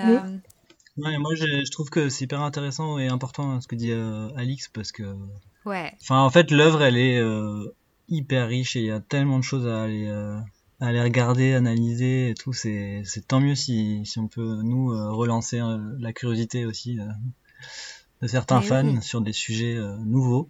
Moi, je pense que c'est, c'est ça qui fait vivre aussi le fandom, quoi. Et, Ah, mais c'est clair. et ouais, pour ça, la Gazette du Sorcier, c'est aussi, euh, c'est aussi super. On est, c'est ouvert à tous les, toutes les propositions. y compris celles des auditeurs d'ailleurs. Ouais, tout à fait. C'était aussi un bon moyen de, de conclure. Là, c'est notre tentative de faire revivre un peu euh, la Harry Potter conférence qui reste, mine de rien, accessible qu'aux anglophones. Donc euh, voilà, on voulait un peu euh, apporter au moins une partie du contenu euh, pour ceux qui ont la barrière de la langue qui est bien réelle, donc euh, on en est très conscient et on essaie de faire ce qu'on peut pour, euh, pour vous permettre d'avoir accès aussi à ce contenu-là. C'était très très riche, donc ça fait un, épisode long, donc on, verra, on verra ce que ça donne au montage. J'espère que vous avez réussi à, nous suivre jusqu'au bout. Évidemment, ça nous donne plein d'idées pour euh, des futurs épisodes. Et j'espère que ça vous donne aussi plein d'idées de votre côté pour euh, des sujets que vous pouvez peut-être nous proposer en tant que, en tant que spécialiste. Donc on est toujours euh, ouvert aux, aux propositions. euh, si parmi tout le panel de, de sujets possibles qu'on a balayé, il y en a un sur lequel euh, vous êtes plus ou moins spécialiste, vous avez plus ou moins étudié et vous avez envie euh, qu'on en reparle, qu'on y consacre un épisode entier, n'hésitez pas. Et pour ça, on a tous les moyens de nous, de nous contacter, n'est-ce pas, Alix? Tout à fait. Euh, mais euh, voilà, avant de te décevoir, je sais pas si euh, Floriane euh, et euh, Chouette euh, ajouter une dernière petite chose pour la fin sur euh, ou cette expérience d'avoir suivi, euh, d'avoir suivi Ouais, tout ça. ouais, moi j'ai trouvé ça hyper intéressant, deux jours euh, intenses. Après, j'ai regrette de pas avoir pu écouter euh, plus de choses. Euh, parce que parce que les formats sont quand même resserrés. Il y a deux, deux, deux- les conférences qui se cumulent au même, même moment. Mais Mm. franchement, c'est hyper rafraîchissant. euh, il y a eu plein de choses euh, réussies et ouais, c'était très très chouette malgré euh, le fait que, enfin en fait nous c'était plutôt l'avantage quoi, c'est ça en ligne en fait. Parce que du coup, on a pu en, en profiter à fond. Et j'avoue, le témoignage de, la, de cette turque, euh, c'est un petit coup de cœur aussi euh, de, de cette conférence. euh, quand on en a parlé, c'était ouais, c'était chouette, je trouve, d'avoir ça, ce côté-là aussi. Quoi. Ouais, et d'ailleurs, ils l'ont précisé à la fin de la conférence, ils veulent, euh, même s'ils espèrent euh, repartir en conférence physique, évidemment, la- l'année prochaine, euh, ils ont été aussi très euh, sensibles à l'ouverture que ça permettait d'avoir quelque chose en ligne, et euh, notamment l'ouverture à l'international. Mm. Euh, ils sont en train de réfléchir à garder au moins ce, un, un volet de la conférence euh, euh, virtuelle. Hmm. On- à suivre, mais on, on vous tiendra bien sûr au, au courant si c'est le cas et si c'est accessible. C'était en tout cas une belle expérience. Oui, puis de partager à plusieurs aussi, c'était chouette. Ouais. Mais du coup, voilà, merci, euh, merci à tous les deux, euh, Chouette et, et Floriane, de d'avoir été avec nous pour euh, pour faire voilà nos- vos retours aussi, pour nous accompagner sur euh, ce petit ma- week-end marathon de, de conférences. Donc voilà, on espère que, que l'épisode vous a plu. Comme on le disait, vous pouvez euh, évidemment contacter euh, Aspic euh, si vous voulez nous faire des remarques, des retours, des suggestions, etc. Donc par mail à rédaction at gazette-du-sorcier.com, euh, sur la page Facebook du podcast, donc l'âme Académie des sorciers, euh, sur la page Twitter, aspic underscore GDS. Euh, donc vous pouvez retrouver tous les épisodes euh, sur iTunes, sur SoundCloud et aussi sur euh, toutes les plateformes de podcast, euh, souvent regroupés sous le nom de les podcasts de la Gazette. Et on est aussi sur euh, YouTube euh, en, en différé. Et voilà, et donc on remercie euh, Caligula qui a composé le générique euh, d'après les thèmes de John Williams et, et Patrick Doyle. À très bientôt pour le prochain épisode de l'Académie des sorciers. Bus bus d'abord.